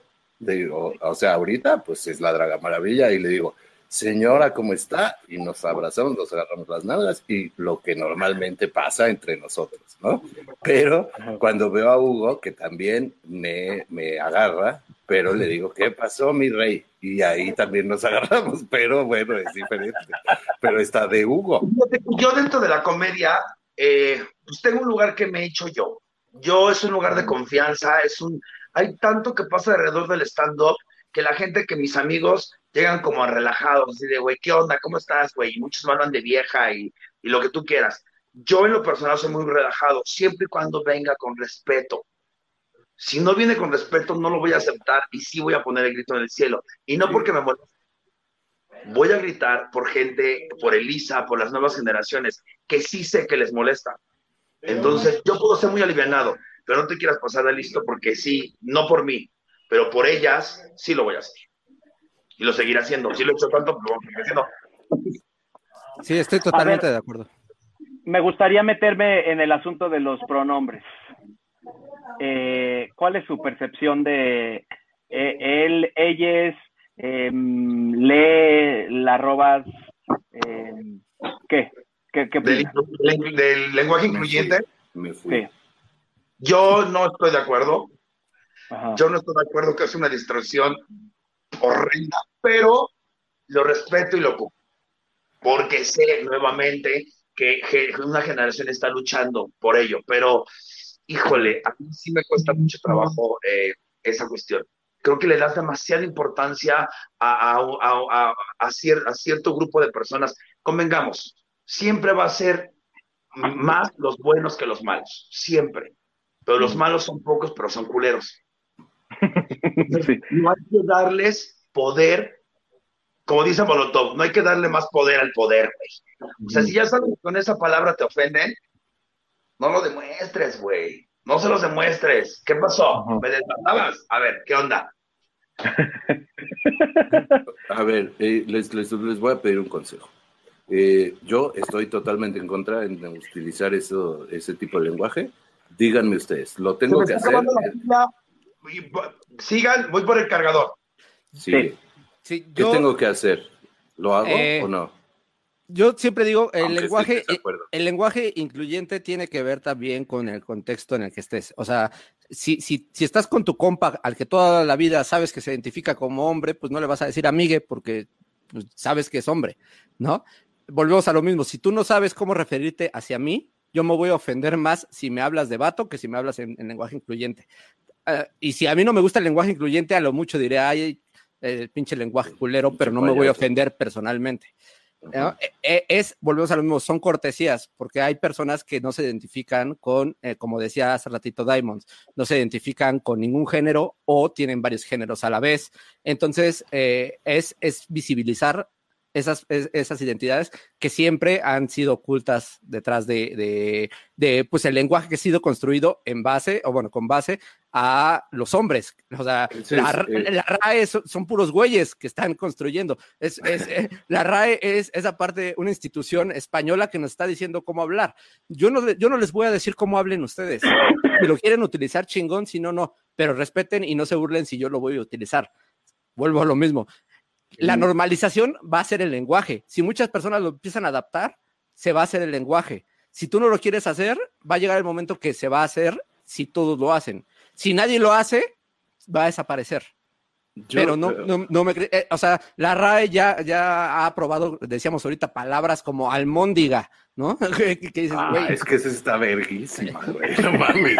está bien. ¿no? O sea, güey, no tiene nada que ver con ella, güey. Almóndiga. escribido, no. O sea, Ahora, Eh, eh, escribido, ahora. pero solamente en el caso de decir leído y escribido, ¿eh? ajá. Solamente en Ahora. ese caso. Em, porque el otro día yo por algún lado leí o escuché, no sé si en lo de lo dijiste o qué, que lo de ella no tiene que ver con, o sea, dices eh, em, ellos, ellas, ellas. No tiene que ver con si estás eh, dirigiéndote a una persona trans. O sea, no, si, si No. hay puras mujeres trans, dices son ella. ellas, Pues exacto. claro, o sea, yo en No este caso, ellas, a, ellas Elisa le diría a para ella. incluir a las personas o que no se identifican con ninguno de los dos géneros o que se identifican con los dos, porque además ahora resulta que hay muchos más géneros Es que que ahí está el el pedo. hombre-mujer, exacto. ¿Cómo voy a O sea, ya hay un punto, o sea, para yo reconocer, tendría que preguntar y entonces sí lo utilizaría. O sea, que alguien me diga, yo no soy ni mujer ni hombre, no me identifico como mujer, no me identifico como hombre, no tengo ningún género, entonces sí cabría la posibilidad de utilizar la roba o lo que quiera. O lo dices por cortesía, Ahora, o sea, si te, por si- incluir a todos los presentes. si te no pica un chingo usarlo, si dices, Sí. no mames, a mí me pica un chingo y no quiero usar eso porque se me parece una pendejada, pues no uses pronombres. En lugar de, de- de decir, eh, ¿cómo estás, amigo? o ¿Cómo estás, amiga? ¿Cómo estás? Y se chingó y ya no, no te metes en pedos. Aquí el, el- el tema es que no, no ofendas o agredas a alguien que sí se está identificando. Sí, pero no, si no creo persona- agreder en ese sentido, en ese sentido. Claro, pero, ah, y vuelvo a lo mismo, si tú no me dices, binario, ¿no? Así se le Ajá. llama. Si a mí me, Ah, si, no. si yo fuera una persona no binaria y me dices amiga y yo te digo soy no binaria, ahí ya, ahí ya cambia. No estás, no, no estás ofendiéndola a esa persona de entrada porque tienes un desconocimiento. Pero si ya te lo están diciendo, no voltees y le digas, a mí me vale verga, yo no voy a utilizar esas No, mamadas. No, no, en tu vida cotidiana no lo uses, no pasa nada. Pero ten la cortesía con las personas que te están pidiendo que Sí, claro, te claro. refieras a esas personas así. O sea, cambiaría, cambiaría nuestro, nuestro, lo que siempre decimos en Cuarentubers, que es cuánto tiempo estudiaron una maestría o qué pudieron hacer con el tiempo este, que ganaron. Sí, eh, o, o sea, a mí lo- cuando me molesta es cuando no te estás refiriendo a una persona específica, güey. Es decir, este, si, si yo le digo a Elisa, este, eh, él, pues, se- es, eh, pues es muy raro, güey. Pues claro que se, que, que se, que se torna raro, güey. Pero Aquí- cuando dices ellos y ellas, o cuando dices Ajá. ellas, pues no, no, es que no importa cuántas mujeres y cuántos hombres. Te la pongo así. Ellos y ellas. Tú no llega- dices ellas. llega a una conferencia donde haya puros vatos, puros ingenieros y háblales en femenino y va a ver quién va a saltar y te va a decir, ¿qué pasó? ¿Qué pasó, ¿No? mano? ¿Qué pasó, Lo mano? mismo, lo mismo, porque Con- tenemos normalizado ellos- que el masculino es, es el general, pero ¿por qué? ¿No? Ah, Eh, pero yo en mi casa, en mi casa, por ejemplo, y, pasó hoy en la comida, ¿eh? Eh, en mi casa normalmente hay puras mujeres y yo, ¿no? Y entonces yo eventualmente, o sea, suelo usar, bueno, nosotras no sé qué, porque hay cuatro mujeres donde estoy sentado yo, y digo nosotras, y no importa, güey, porque pues son mayoría y eso, eso es, este, Pero, por ejemplo, en este podcast estás asumiendo que la mayoría son güeyes, por ejemplo, porque habla, les hablas a tu público en masculino. ¿Sabes? O sea, digo, no, no, no, no, no, no estoy fiscalizando, simplemente estoy poniendo como ejemplos Sí. donde ya tenemos muy normalizado que, que ay, siempre pendejo. quien tiene Eso mayor sí fue poder, sin querer. quien tiene mayor poder y re- relevancia es el masculino. Entonces, Ah. Eh, ahí, ahí, eh, y es normal, o sea, y yo lo ocupo, yo también todo el tiempo, eh, cuando me refiero a muchas personas, hablo en masculino porque lo tenemos normalizado y no estás a- a- atacando a nadie. Simplemente es tener No, no conciencia de, por qué- de cómo lo estamos haciendo. Creo que, o sea, Sí. Yo creo que, yo creo que es importante utilizarlos, eh, independientemente de que no existan. Primero, por, por, porque, porque es una presión justamente para la RAE, ¿no? Es así como de amigo, o sea, te tienes que adaptar, es lo que decíamos hoy, ¿no? Si no quieres No es decir uno el que se no adapta. digas, pero, pero no es uno el que se adapta al lenguaje. El lenguaje se tiene que adaptar a la vida, ¿no? Y así como se inventan palabras que a lo largo de los años, por el uso que tienen, se integran al diccionario, bueno, pues toda esta lucha que tiene que ver con visibilizar a grupos marginados, eh, a grupos, a minorías. Entonces es así de, amigo, incluye estas palabras en, en encuentra otra manera institucionalizada, legal, reglamentaria con la que dirigirnos, porque lo que has dicho, que es como nos tenemos que dirigir hasta hoy en día, no funciona para el mundo que somos hoy. No funciona. Exacto. Y ya sabrás Eh, si lo usas o no. O sea, si yo no quiero usar el, el verbo whatsappear, que también ya está. Ah, ¿no? es precioso también. Si yo te es que ve, quiero o sea, estás, mensajear, estás no pasa nada. bien. Es que estás dando ejemplos muy cabrones. Muy bonitos. Pero, pero si alguien no lo quiere usar, no pasa nada. Existe y está la posibilidad. No lo limites. Ese es Ahora, mi tema. ¿Por qué luchas? Porque no exista. Que exista No, y no, tú lo no. uses. Y ya. Yo, yo no lucho porque no exista, güey. No, no, Pero no, hay gente que sí está. Ajá, este, claro, hay gente que sí, sí. Enloquecida, güey. Claro. Pues si no te gusta, entonces no sé qué, güey, ¿no? Y se prende, güey. Pues, güey, yo digo ellas y ellos. Si me refiero específicamente, específicamente a alguien que me diga, yo no me identifico con ningún género, pues le digo, güey, ¿no? Sí. Que es otra posibilidad que me Y es que parece eso- preciosa. A eso tenemos Pero- que acceder justamente. Entonces, claro. O, o sea, eh, eh, entiendo el, el punto de presionemos para que eh, ahora verbalicemos él, ella y ella, si, si, si, si llegara a existir, ¿no? En algún punto. Presionemos, sí, pero, pero si me refiero a una persona específica que prefiera que le diga así porque no se identifica con, con ninguno en particular. Si no, puedes decir ellas y ellos. Claro, está este intermedio, pero, eh, pero tiene que ser una persona muy específica. Hay Si yo me estoy ¿qué te refiriendo quita- a un grupo. Pero ¿qué te quita? ¿Qué te quita Lo mismo que les quita a ellos si decir ellos a y un ellas. público, a un teatro donde hay 300 personas, no te vas a preguntar uno por uno, a ver, ¿quién se identifica con quién y quién? Ah, carajo, lo dices. Buenos días a todos, a todas, a todos. A la chingada ya, órale, ya todos están incluidos en mi buenos días. Claro. ¿Qué te quita decirlo? Estudiaste una maestría cuando no, dijiste no. eso.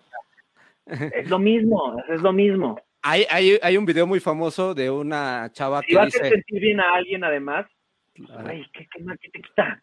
Que, que dice que estamos eh, restruyendo el lenguaje, que por ejemplo no se dice presidenta, se dice presidente porque es quien preside, ¿no? Eh, ¿Y por qué no aplica, por ejemplo, con sirvienta? Porque volvemos al rol de poder, ¿no? La- eh, eh, sería sirviente también, porque, pero en este caso sí lo permitimos y sí está en la RAE, porque estamos, eh, estamos minimizando que el, el femenino sí puede ir hacia abajo y no hacia arriba, ¿no? ¿Por qué, por qué no, eh, la chava, por qué no sale contadora pública, sale contador público o arquitecto, ¿no? No dice arquitecta, pero hacia abajo sí podemos decir mucama. O sea, Claro. Uf, Em, uf. em, creo que creo que la palabra la palabra clave que se ha repetido a lo largo de todo el programa en los comentarios de la gente eh, es respeto, respeto, respeto, respeto y punto. Con respeto es suficiente, respeto, con eso estamos. Pero eh, yo creo que eh, no, no es tan sencillo. No es tan sencillo porque está la gente que dice, no, yo respeto, pero, pero, ah, pero que no venga, pero que, pero que el hijito de la, de la pareja gay que está en la escuela que no venga, o que mi hijo no se junte, no se le vaya a pegar. O yo respeto, pero que no se metan a la iglesia. Sí, es o que un yo poco la tolerancia, la tolerancia. en. Entonces, el respeto es una nebulosa Sí. rarísima que vive en la cabeza de cada quien, ¿no? Este, porque la gente cree que respetar es, ay, bueno, no te voy a hacer el feo cuando te salude. No, no, eso no, No es te voy a pegar, es no te voy a trabajo, pegar. mis hijos, no te voy a pegar, no. Respeto es que mis hijos puedan ir a la escuela, que puedan jugar con tus hijos, que yo tenga acceso a un trabajo, al Es el clásico, es el clásico del estadio de decir, este, señor árbitro, con todo respeto, vaya usted y chingue a su puta madre. Porque Pero aparte, con todo respeto. el, el gap se empie- empezamos a ampliarlo, ¿no? Entonces, ah, pues respeto para mí llega hasta aquí, respeto hasta aquí, y entonces empezamos a ampliarlo hasta que llegan, llega la discriminación y a la Todo es agresión. culpa, ¿saben quién? De Benito Juárez. Porque el respeto al derecho ajeno, y ahí hay una línea que nadie conoce. Sí, así de, define, define. Benito, por favor, Benito, por favor, o sea, y, ¿no?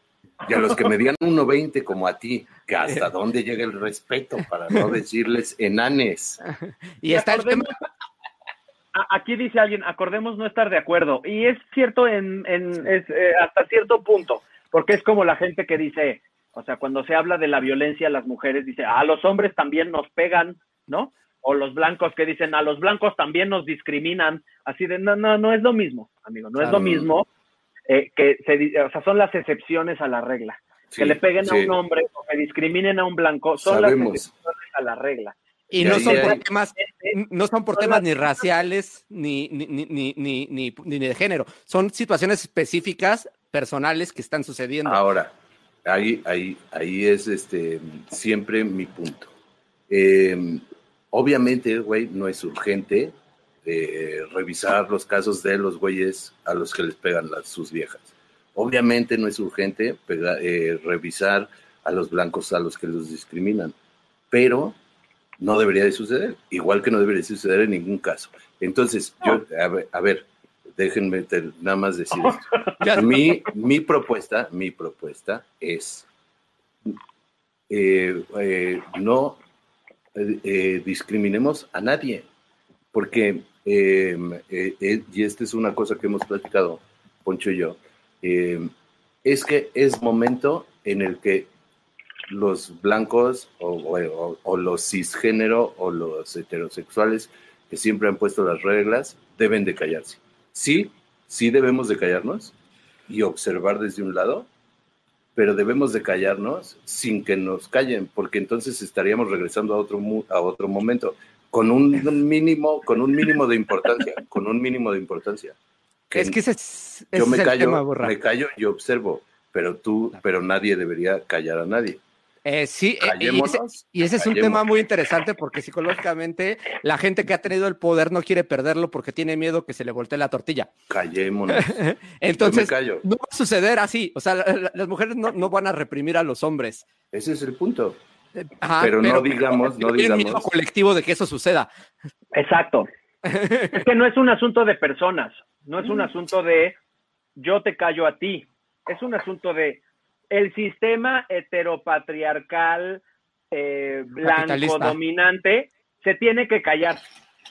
No es personal el asunto, es ¿No? sistémico, es sistémico. Eso es lo que se tiene que callar. Si tu voz apoya eh, o de alguna manera contribuye o forma parte de ese discurso sistemático que repetimos en todas nuestras expresiones, desde lo más gubernamental, legislativo, etcétera, hasta una broma, un chiste, un comentario en la familia, entonces se tiene que, ahorita se tiene que callar. Punto. 100%. Y, y 100%. pasa, pasa como, 100%, por ejemplo, 100%, pero nuestra postura no puede decir, no puede ser, cállate, porque volveríamos a lo mismo. te, ¿Me te voy a poner un ejemplo. La Eh, postura no es cállate, sino es yo me callo, porque Sí. Yo me callo. Sí, lo que pasa es que Yo me callo desde mi ¿quién responsabilidad. se va a querer callar? Claro, Implica quitarle exacto. poder.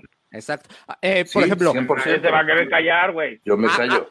hay algunos, A ver, algunos, diga Elisa. hay algunas veces que llegan, eh, no sé, un hombre heterosexual, género, a un bar gay y no lo dejan pasar y dice, me discriminaron porque no me dejaron pasar por, por ser heterosexual. No te están discriminando, güey. Lo que pasa es que como cuando en el barrio había unos güeyes jugando fútbol y tú llegabas y decías, ¿puedo jugar? Y te decían, no, entonces iba y creaba su propio espacio. Y después llegaban y decían, ahora déjame jugar contigo y no me discrimines. Es como de, güey, yo tuve que crear este espacio porque no existían espacios para mí. Si, Claro. si- volvemos a lo mismo de, de- de la actuación. Si existieran espacios generalizados donde todos pueden entrar, entonces Sí. está bien. El problema es que si seguimos teniendo espacios donde si eres moreno no puedes entrar, donde si eres gay no puedes entrar, entonces tienen que crear sus propios espacios. Entonces no es un 100%. tema de discriminación, es No, un no, tema no. De, de- de- de- de- de defender los espacios que estamos creando. Pasa lo mismo con las feministas. Güey, ¿por qué es discriminación que, que no me dejen entrar al vagón de mujeres? No, güey, tú tienes 24 no. vagones, cabrón, ¿no? Para entrar, ¿por qué a huevo quieres entrar en el que, en el que por, por, por seguridad tuvimos que crearlo? Claro. Claro. Sí, Sí, por o sea, supuesto. eh, o- o sea, a lo único que me refiero, y, y quiero ser muy claro en esto, es, sería muy, muy eh, chafa eh, eh, eh, tomar la misma postura que, que los güeyes. Sí, ¿Me pero no, va a suceder. O sea, Eso, eh, bueno, tú me lo ¿Cuál- dices. sí, claro. Yo ¿Cuántos- lo cuántos entiendo. es- es- Y- ¿De cuántos espacios te han, te han sacado? A mí nunca, a mí nunca. Y yo me callo. Solamente no eh, eh, sería muy chafa caer en lo mismo, decir, Sí, este, estos güeyes, estos güeyes nunca van a entrar en mi mundo. sí, no, está Ese mal. es mi único punto, ese es mi único Claro. punto, ¿eh? Claro, el punto es que es el mundo y no lo reclamo, y no lo estoy reclamando, y, y- y yo desde mi posición privilegiada, güey, de gordo, güero, de ojo verde y barbado, digo, me callo, güey, me callo, y no Mamá de guapo, dice. y, y- no, no, ni siquiera. Y no, y no, y no, eh, y no eh, pretendo nada, pero eh, creo eh, que sería muy chafa caer en eso. El- el, Solamente. el- el tema es que no, no Si va- me no explico estamos- en mi sí, reflexión, yo sé que no existe. Sí, sí, no, todavía, totalmente, Que no totalmente. existe. Yo sé que en, en- en- en- en el mundo prácticamente no existe y además es muy poco importante, güey. Es muy poco importante porque incluso, güey, si un día, güey, no me dejan entrar a un bar gay, que por cierto, siempre me han dejado entrar y he tenido mucho éxito, quiero decir. siempre, mucho, pero mucho, ¿eh? Mucho. Pero ese es Es, otro es caso. un oso. Era un Así oxo. se les llaman. No, así se les era un oxo. Era un oxo, no un oso. Porque traía el paquetaxo. Pero sí, bueno, no, bueno. Eh, este, pero sería muy chafa. O sea, eh, a eso me refiero a veces en cuanto a estas luchas, que de pronto podríamos, incluso yo tratando de ser parte de lo mismo, eh, yo me reconocería que podría caer en lo mismo, ¿no? De decir, no, pues este, el, el güero cisgénero heterosexual privilegiado, ahora que se chingue. A eso es a lo que me refiero. Pero es que no no debería de serías privilegiado. O sea, no. Nadie decir, quiere dejar de ser si privilegiado. eres Yo sé, privilegiado, sé. no va a suceder. Así de fácil. Si eres privilegiado, no va a suceder. Entiendo tu punto de que se pueda voltear la tortilla, pero no, va- no, Solo- no va a suceder. ¿por qué? Porque Nunca a ti mejor si, te- dicho. si te callan en un espacio, tienes, tienes 100 posibilidades más. Sí, Lo que sí, se va a hacer, se va a equilibrar la balanza, nada más. Sí, so- solo pienso que, que, que la lucha no debería de caer ahí, solamente. Ese es mi punto eh, en este discurso, eh, eh, probablemente eh, eh, con mis beneficios y siempre desde mi posición. ¿no? Y reconocerlo está chido, porque por ejemplo, yo siempre he dicho, yo soy, yo soy una mujer trans, pero no es lo mismo que yo sea una mujer trans blanca viviendo en satélite, caminando en la Condesa, que una mujer indígena viviendo en la Serra de Durango, ¿no? Y, Claro. y- y- y donde sí la matan, sí sale. O sea, hay que reconocer Claro. también. ¿Y cómo vamos a usar esos privilegios? Tengo una amiga que me dijo una, una similitud. Los privilegios están chingones. Si a mí ya me tocó tener una, una bicicleta, no la voy a aventar porque para que nadie tenga bicicleta. ¿Cómo voy a usar la bicicleta para traer agua, para mover? Eh, eh, Entonces, eh, está bien que tengas privilegios porque siempre va a haber privilegios. Hagamos lo que hagamos, siempre va a haber alguien con privilegios. ¿Cómo vamos Exacto. a usar esos privilegios para alcanzar a más Claro. personas?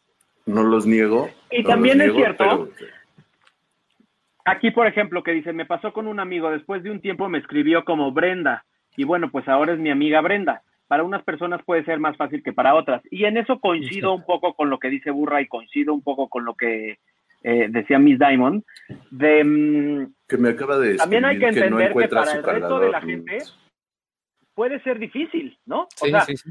para los papás es difícil, para los amigos es difícil, pero bueno, también de, de- de este lado hay que entender, o sea, la comunidad LGBT tiene que entender que socialmente su forma de vida pues está más este, estigmatizada y entonces para los demás les va a costar trabajo.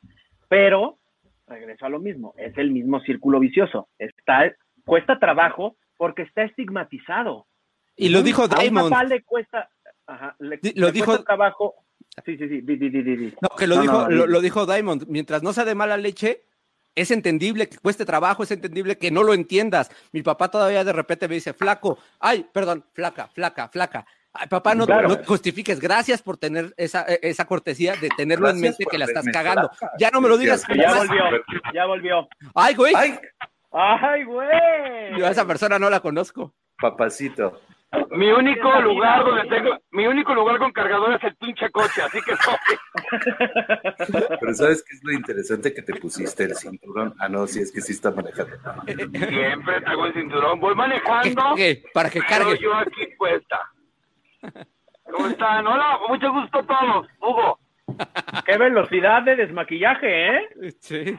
Hay unas toallitas que te quitan hasta los pecados, hijo.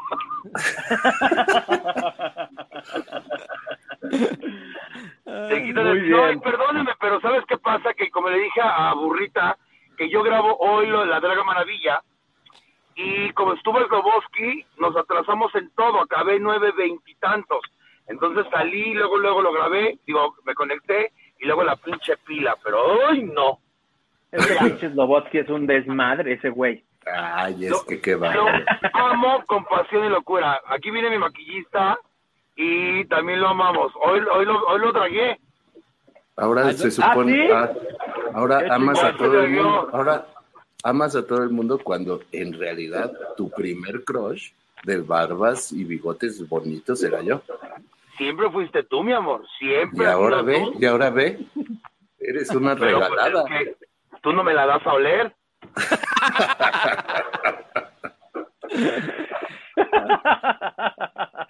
No, pero todo el mundo, eh, bien, todo el mundo se ha dragueado, todos los hombres han aceptado draguearse. No, no, hasta ahorita no Claro. tengo, no tengo Es ningún que, problema. Es que, güey, es un sueño. O sea, yo, yo, uf, uf, sería ¿Qué feliz. opinan ustedes? A ver, quiero saber, ¿qué opinan ustedes de, mm, en general, los hombres que se visten de mujer, no en plan draga o en plan, sino en plan, ah, pues vestirse de mujer, la o sea, la representación de los hombres que se disfrazan de mujer para hacer reír, en la tele, en el cine, eh, eh, ¿cómo, ¿cómo ven eso? Pues mira, como comediante yo tengo la cuestión de que está prohibido prohibir. ¿Ok? No me gusta, no me gusta la idea, se me hace un recurso muy bajo, se me hace el pastelazo, se me hace el, ay mamachita, pero no te voy a decir que no, porque cuello puede ser recurso para alguien y yo tengo la cuestión de prohibido prohibir. Pero eh, creo que hay armas mejores para un- una cuestión, para la comedia. Eh, en mi caso, yo creo que si, si suma esa caracterización, si es lo que necesitas hacer para construir tu chiste, es válido. El problema es que la mayoría de las veces el chiste es vestirse de mujer. ¿Sabes? Ahí, re- ahí recae el chiste en ridiculizar, porque el, el- el- el vulnerarte y hacerte femenino automáticamente, socialmente, despierta algo cagado. Entonces, ahí es donde yo estoy en contra. Y, sobre todo, no, no en contra. Como dice, como dice Hugo, cada quien usa sus recursos. Lo que yo cre- creo es que precisamente por eso necesitamos un abanico más amplio de representación para que la gente sepa cuándo es un chiste, cuándo te está detonando un chiste porque simplemente estás viendo a alguien ridiculizarse y cuándo eh, eh, la persona que lo está exponiendo en realidad es una identidad. Son las tres cosas que yo pediría que se, que se, que se, que el público empiece a diferenciar. Y para que el público lo pueda diferenciar, necesitamos que haya representación de todos los tipos, ¿no? Y que digan, güey, ya no me da risa porque yo conozco a una morra trans y no es así. O, o, o- o mi mamá no es así. ¿Por qué me va a dar risa? Porque Pero, aunque pero ¿sabes tenemos- por qué? ¿Eh? ¿Sabes por qué yo no peleo? ¿Sabes por qué yo no peleo ya esa parte? Porque también entonces la gente que, por ejemplo, me pasó, la gente que tiene un padre alcohólico, también puedo decir, güey, ¿por qué hablas de los borrachitos? O la gente que, no sé, que tiene una tía monja, Claro. güey, mi tía monja no es así. Entonces, por eso yo tengo la lema de prohibido prohibir. Qué chingón que Elisa piense que si tu chiste lo, re- lo requiere, eh, yo no lo hago con ese fin y la gente a mi, a mi alrededor tampoco. Y sí lo he llegado a hacer. La verdad es que sí he hecho, en mi show tengo una parte donde subo a la gente y le pongo una peluca para imitar a cierta artista. Eh, lo cual no me enorgullece, pero es parte, es parte de mi show. Tampoco estoy peleado con. Sí, y justo ahí creo que hay otro tema eh, interesante donde yo también creo que la, la comedia tiene que hacer reír y tiene que sanar. Eh, cada quien elige cómo. Lo que no se vale, eh, eh, desde mi perspectiva, es atacar. O sea, si, si alguien estás atacando a alguien, pues en- entonces tu público no está riendo, ¿no? Eh, ese, ese es un tema interesante. Se vale hacer comedia que no, tenga, no te haga pensar, y qué bueno. A veces necesitamos ver Sabadazo porque queremos algo light y no queremos ver un documental. Pero, pero intenta nada más no, o sea, sí tener esa conciencia de cómo lo vas a hacer. O sea, el pastelazo pues funciona y no, y no pasa nada. Pero si el pastelazo es para ridiculizar a un sector, ya tenemos un pedo. Ujú, Eso sí. ujú, 100%. Aquí están hablando de Maru Waga y por supuesto que por eso lo pregunto. Yo tengo un personaje de una, de una señora, Señora. ¿no? Que yo jamás lo he hecho con la intención de ridiculizar a las mujeres. Pero no sé si la gente se ríe porque es un güey haciendo de mujer. Porque finalmente ese, eso está pasando, ¿no? O sea, Que, es parte de, que es parte de- de- de- del ser actor. O sea, como decía Diamond, pu- tú puedes interpretar a un padrecito, a un borracho, a lo que sea.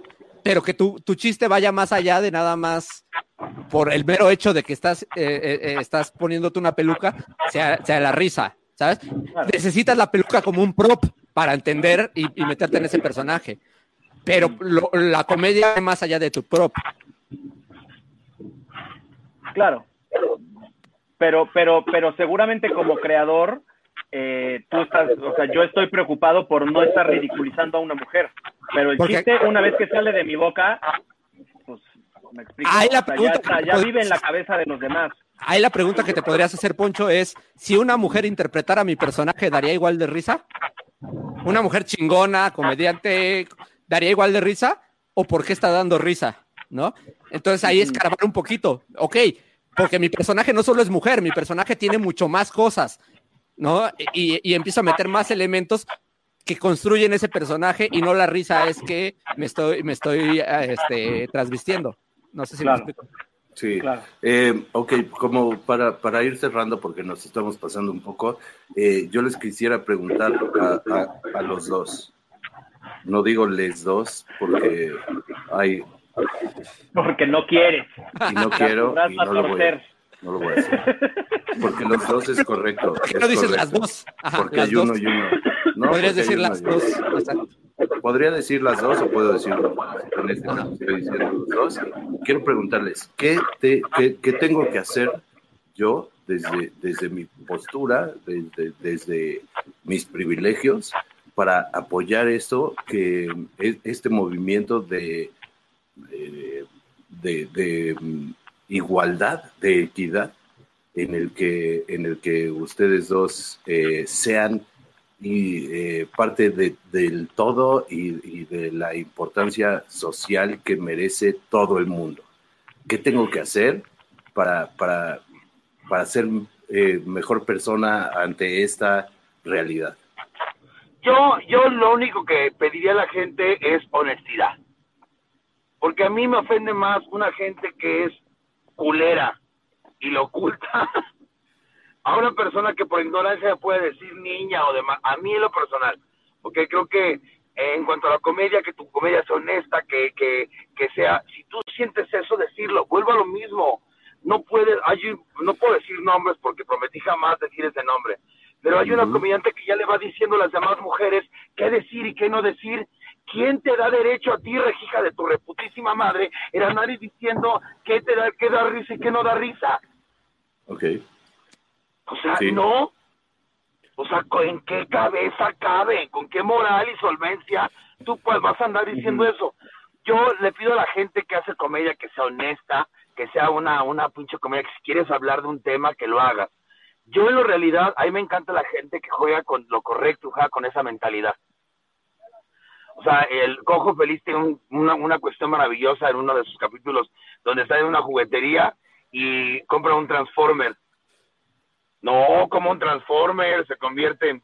¿Sí me explico? Esa, esa línea delgada entre lo correcto y lo que los demás no piensan que es correcto. Yo prometí que este año sería un acto, un, un nuevo show en el cual lo único que no voy a incluir es cosas que me incomoden a mí. Voy a seguir Bien. haciendo comedia para mí. En, 100%. en ese aspecto, eh, yo creo, de entrada, eh, creo que es, es válido decir qué es lo que creemos que está mal y eso no significa que nos vayan a hacer caso, ¿no? Eh, eh, nadie está censurando a nadie, o sea, quien censura es el público, Y si el público te está censurando, pues te debes a tu público, ¿no? Si otro comediante te lo dice, te lo puede decir, creo. O sea, a mí también puede, como me han dicho, ¿no? O sea, tú eh, nada más haces comedia trans, pues sí, pero pues gracias a eso tengo un nicho. Yo Cada sí no comparto en- en- para nada la idea, porque Pero- una opinión es como si te ofendieran al niño. Ahí me dicen, güey, ese chiste está feo, ¿y a ti qué te importa, güey? La opinión sobre tu rutina es, es una cuestión muy personal.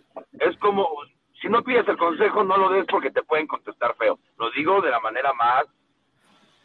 Porque a mí me dicen, oye, está mal ese remate, a mí me gusta así, ¿cuál es tu pedo? Sí, pe- pero hay una delgada línea entre, entre, entre limitar la, la comedia y limitar el- lo que se está diciendo, ¿no? O sea, porque entonces llegamos al punto de me vale madres y yo, yo puedo ofender a quien yo quiera. Ese, ese es mi punto personal. Eh, y en cuanto a, a cómo puedes apoyar, yo creo que más, a- más que colgarte una bandera y salir, es una introspección, es una introspección de cómo yo actúo, de qué, de qué yo digo, y, y escucha las voces de todo el mundo y tú que genera tu propia este, opinión, ¿no? Pero, pero creo que sí es importante escucharnos porque son precisamente las voces que han estado calladas todo este tiempo y nos está picando que, no, que lo digamos. Pues Entonces, mira, como- una cosa, esa parte de la, esa parte de las rutinas es siempre ha habido una doble moral horrorosa en el stand-up desde hace muchos años. ¿Por qué? Porque se fijan ahorita que todo está correctamente, pero hay de ti si eres pelón y estás en primera fila. Porque todos en su cabareteo te van a chingar. Y eso sí está bien, porque es pelón. Pero no, no- vaya siendo que no vaya siendo que sea joto, porque ay Dios mío, eh, eh, lo están invisibilizando como ser humano. Sí, Pero pero, es pero pelón. también, pero también hay una diferencia. Yo como pelón también te digo Ah, que yo estoy, yo luchando por porque porque ya se, se, se entienda que los pelones no somos pelones porque queremos y no nos gustan sus pinches chistes de pelón. Para empezar, como a los gordos tampoco les gustan los chistes de gordos. Pero sí es diferente. Acabas de resumir lo que pasa en la comedia actualmente, porque todos se ofenden tan fácil cuando los ofende a ellos. No, Pero pero, hay pero una diferencia. Hay una diferencia. Y uso como ejemplo lo que dijiste hace rato del alcohólico. No, de, ay, bueno, pero entonces, ¿por qué vas a hacer un chiste de alcohólicos si hay si los borrachitos? Sí, claro, lo que pasa es que a los borrachitos no los matan ni, les, ni, los, ni los marginan por ser borrachitos. A las mujeres sí. Y a los Sí, sí, trans sí. también. Y a los homosexuales también. Entonces también hay que ver con quién te estás metiendo, ¿no? Sí, lo decíamos estás hace metiendo rato. con un grupo vulnerable, pues no seas hijo de la chingada, ¿no? O sea, Lo decíamos. no contribuyas Claro, a perpetuar una discriminación que sucede sistemáticamente en todos lados. Pero no ¿No? cooperemos a, a generar ninguna discriminación. Es decir, claro, como decía yo hace rato, esto es más importante, es más, es más urgente y tiene que ser más visible, 100%, Eh, pero no debemos de, discriminar a nadie. O sea, ese es el mensaje. Claro, esto es más importante, 100%, 100, 200%. Siempre eh, eh, tenemos que tener más cuidado con los grupos más vulnerables, pero no debemos discriminar a nadie, obviamente. Sí. Eh, Y, y- y una característica que tenga alguien, no, no, o sea, porque, porque alguien, eh, yo me burle de tu barba, de, por tu barba jamás has perdido el trabajo, jamás te han corrido de tu casa, jamás te han, eh, este, Claro. ¿no? O habrá un caso específico, pero no estamos hablando de la generalidad donde puedes atacar a, a- a Pero ahí está, que- ahí está rompiendo la base principal de ser un aliado. Tú no, ¿Cuál? podemos asumir que por la barba que tiene él o por cómo se empina el Claro. aquel, no podemos asumir que eso no le causa un problema. No, pe- pero no es un problema No, sistemático. pero no, pero no, No. es social, no es un problema social. social. Me queda claro. hay que visibilizarlo y es 100%. Exactamente, exactamente. Sí. A lo que voy es ese doble verso que tenemos. 100%. Eh, dam- eh, damas y caballeros, no, ustedes, voy a decir ustedes, Exacto. ustedes sí utilicé la E y quiero que esto se me tome en cuenta. Palomita. Hugo, Ah, ya. te amo profundamente, tú lo sabes. Eh, te agradezco mucho que hayas estado aquí a pesar de todos los problemas técnicos. No hay pedo. Eh, No, hombre, muchas Te gracias. queremos mucho, yo te quiero mucho particularmente. Eh, Gracias, eh, amor. Me siento muy identificado contigo. eh, sé cómo trabajas y todo lo que haces por, por este, la comunidad, por la inclusión, por eh, visibilizar el pedo. y te quiero mucho y te quiero agradecer mucho que hayas estado hoy en Cuarentubers, este, el show de la disfunción. Elisa Sonrisas, hemos platicado dos o tres veces, me enseñaste tu moto. Hace eh, falta dar el rol en las te motos. quiero mucho. eh, hay moto nos- nueva. Ya hay moto Nos nueva. hemos abrazado, dado besos, eh, platicado sobre comedia. eh, me parece increíble que hayas estado aquí. Ha sido muy interesante platicar contigo. de verdad, eres una persona muy interesante, sin importar el género al que representes, con el que te identifiques o como te tenga que llamar. De verdad, eres una persona muy interesante y me parece increíble que hayas estado en Cuarentubers. Gracias a mi Gocha por tener esta bonita experiencia y eh, me voy mucho más aprendido que antes. Aquí aprendemos todos. Muchas gracias. Un besote. Muchísimas por gracias. favor, salúdame, salúdame a María Cel cuando la vea. Dile que la amo con pasión y locura. Claro, por supuesto, de tu parte. Hugo, muchísimas gracias por aceptar la invitación. No Gracias tengo el gusto personalmente, pero muchas gracias. Gracias, mi amor. Elisa, Sigan, por eres una favor. chingona. Muchísimas, muchísimas gracias por aceptar la invitación. Al Espero que sigamos coincidiendo. Al contrario, Sigan, muchísimas gracias a favor, los dos. a estas dos maravillas. Hugo Blanquet, La Draga Maravilla, Miss Digan Diamond, sus redes. Elisa Sonrisas. Eh, Yo, yo soy estoy- como Hugo Blanquet Show en todos lados, hasta en Tinder Grinder. Muy bien. Yo estoy como Elisa Sonrisas también en todos lados, hasta en Uber Eats. Ahí en la moto Muy bien. reparto. Pidan costillitas para que, para que esté como Talía. Muchas Gracias. gracias a todas, a todos y a todes los las les que se conectaron. Nos vemos Gracias. la próxima semana. Gracias a todos. Gracias, Y- amigo Cha. Gracias, Y, muchas gracias. Eh, para terminar, quiero darle gracias a mi padre, mi madre, mis dos hermanas, mi amigo Bao y mi compadre Ernesto Alonso. Nos vemos la próxima semana con un tema diferente.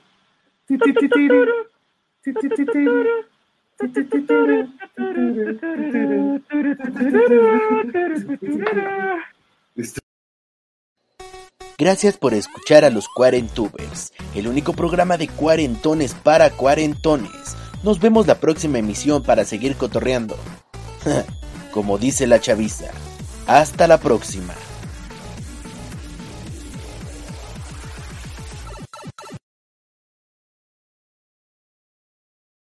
Lucky Land Casino asking people what's the weirdest place you've gotten lucky? Lucky? In line at the deli, I guess? Aha, in my dentist's office. More than once, actually. Do I have to say? Yes, you do. In the car before my kids' PTA meeting. Really? Yes. Excuse me, what's the weirdest place you've gotten lucky? I never win and tell. Well, there you have it. You can get lucky anywhere playing at LuckyLandSlots.com. Play for free right now. Are you feeling lucky? No purchase necessary. Void where prohibited by law. 18 plus. Terms and conditions apply. See website for details.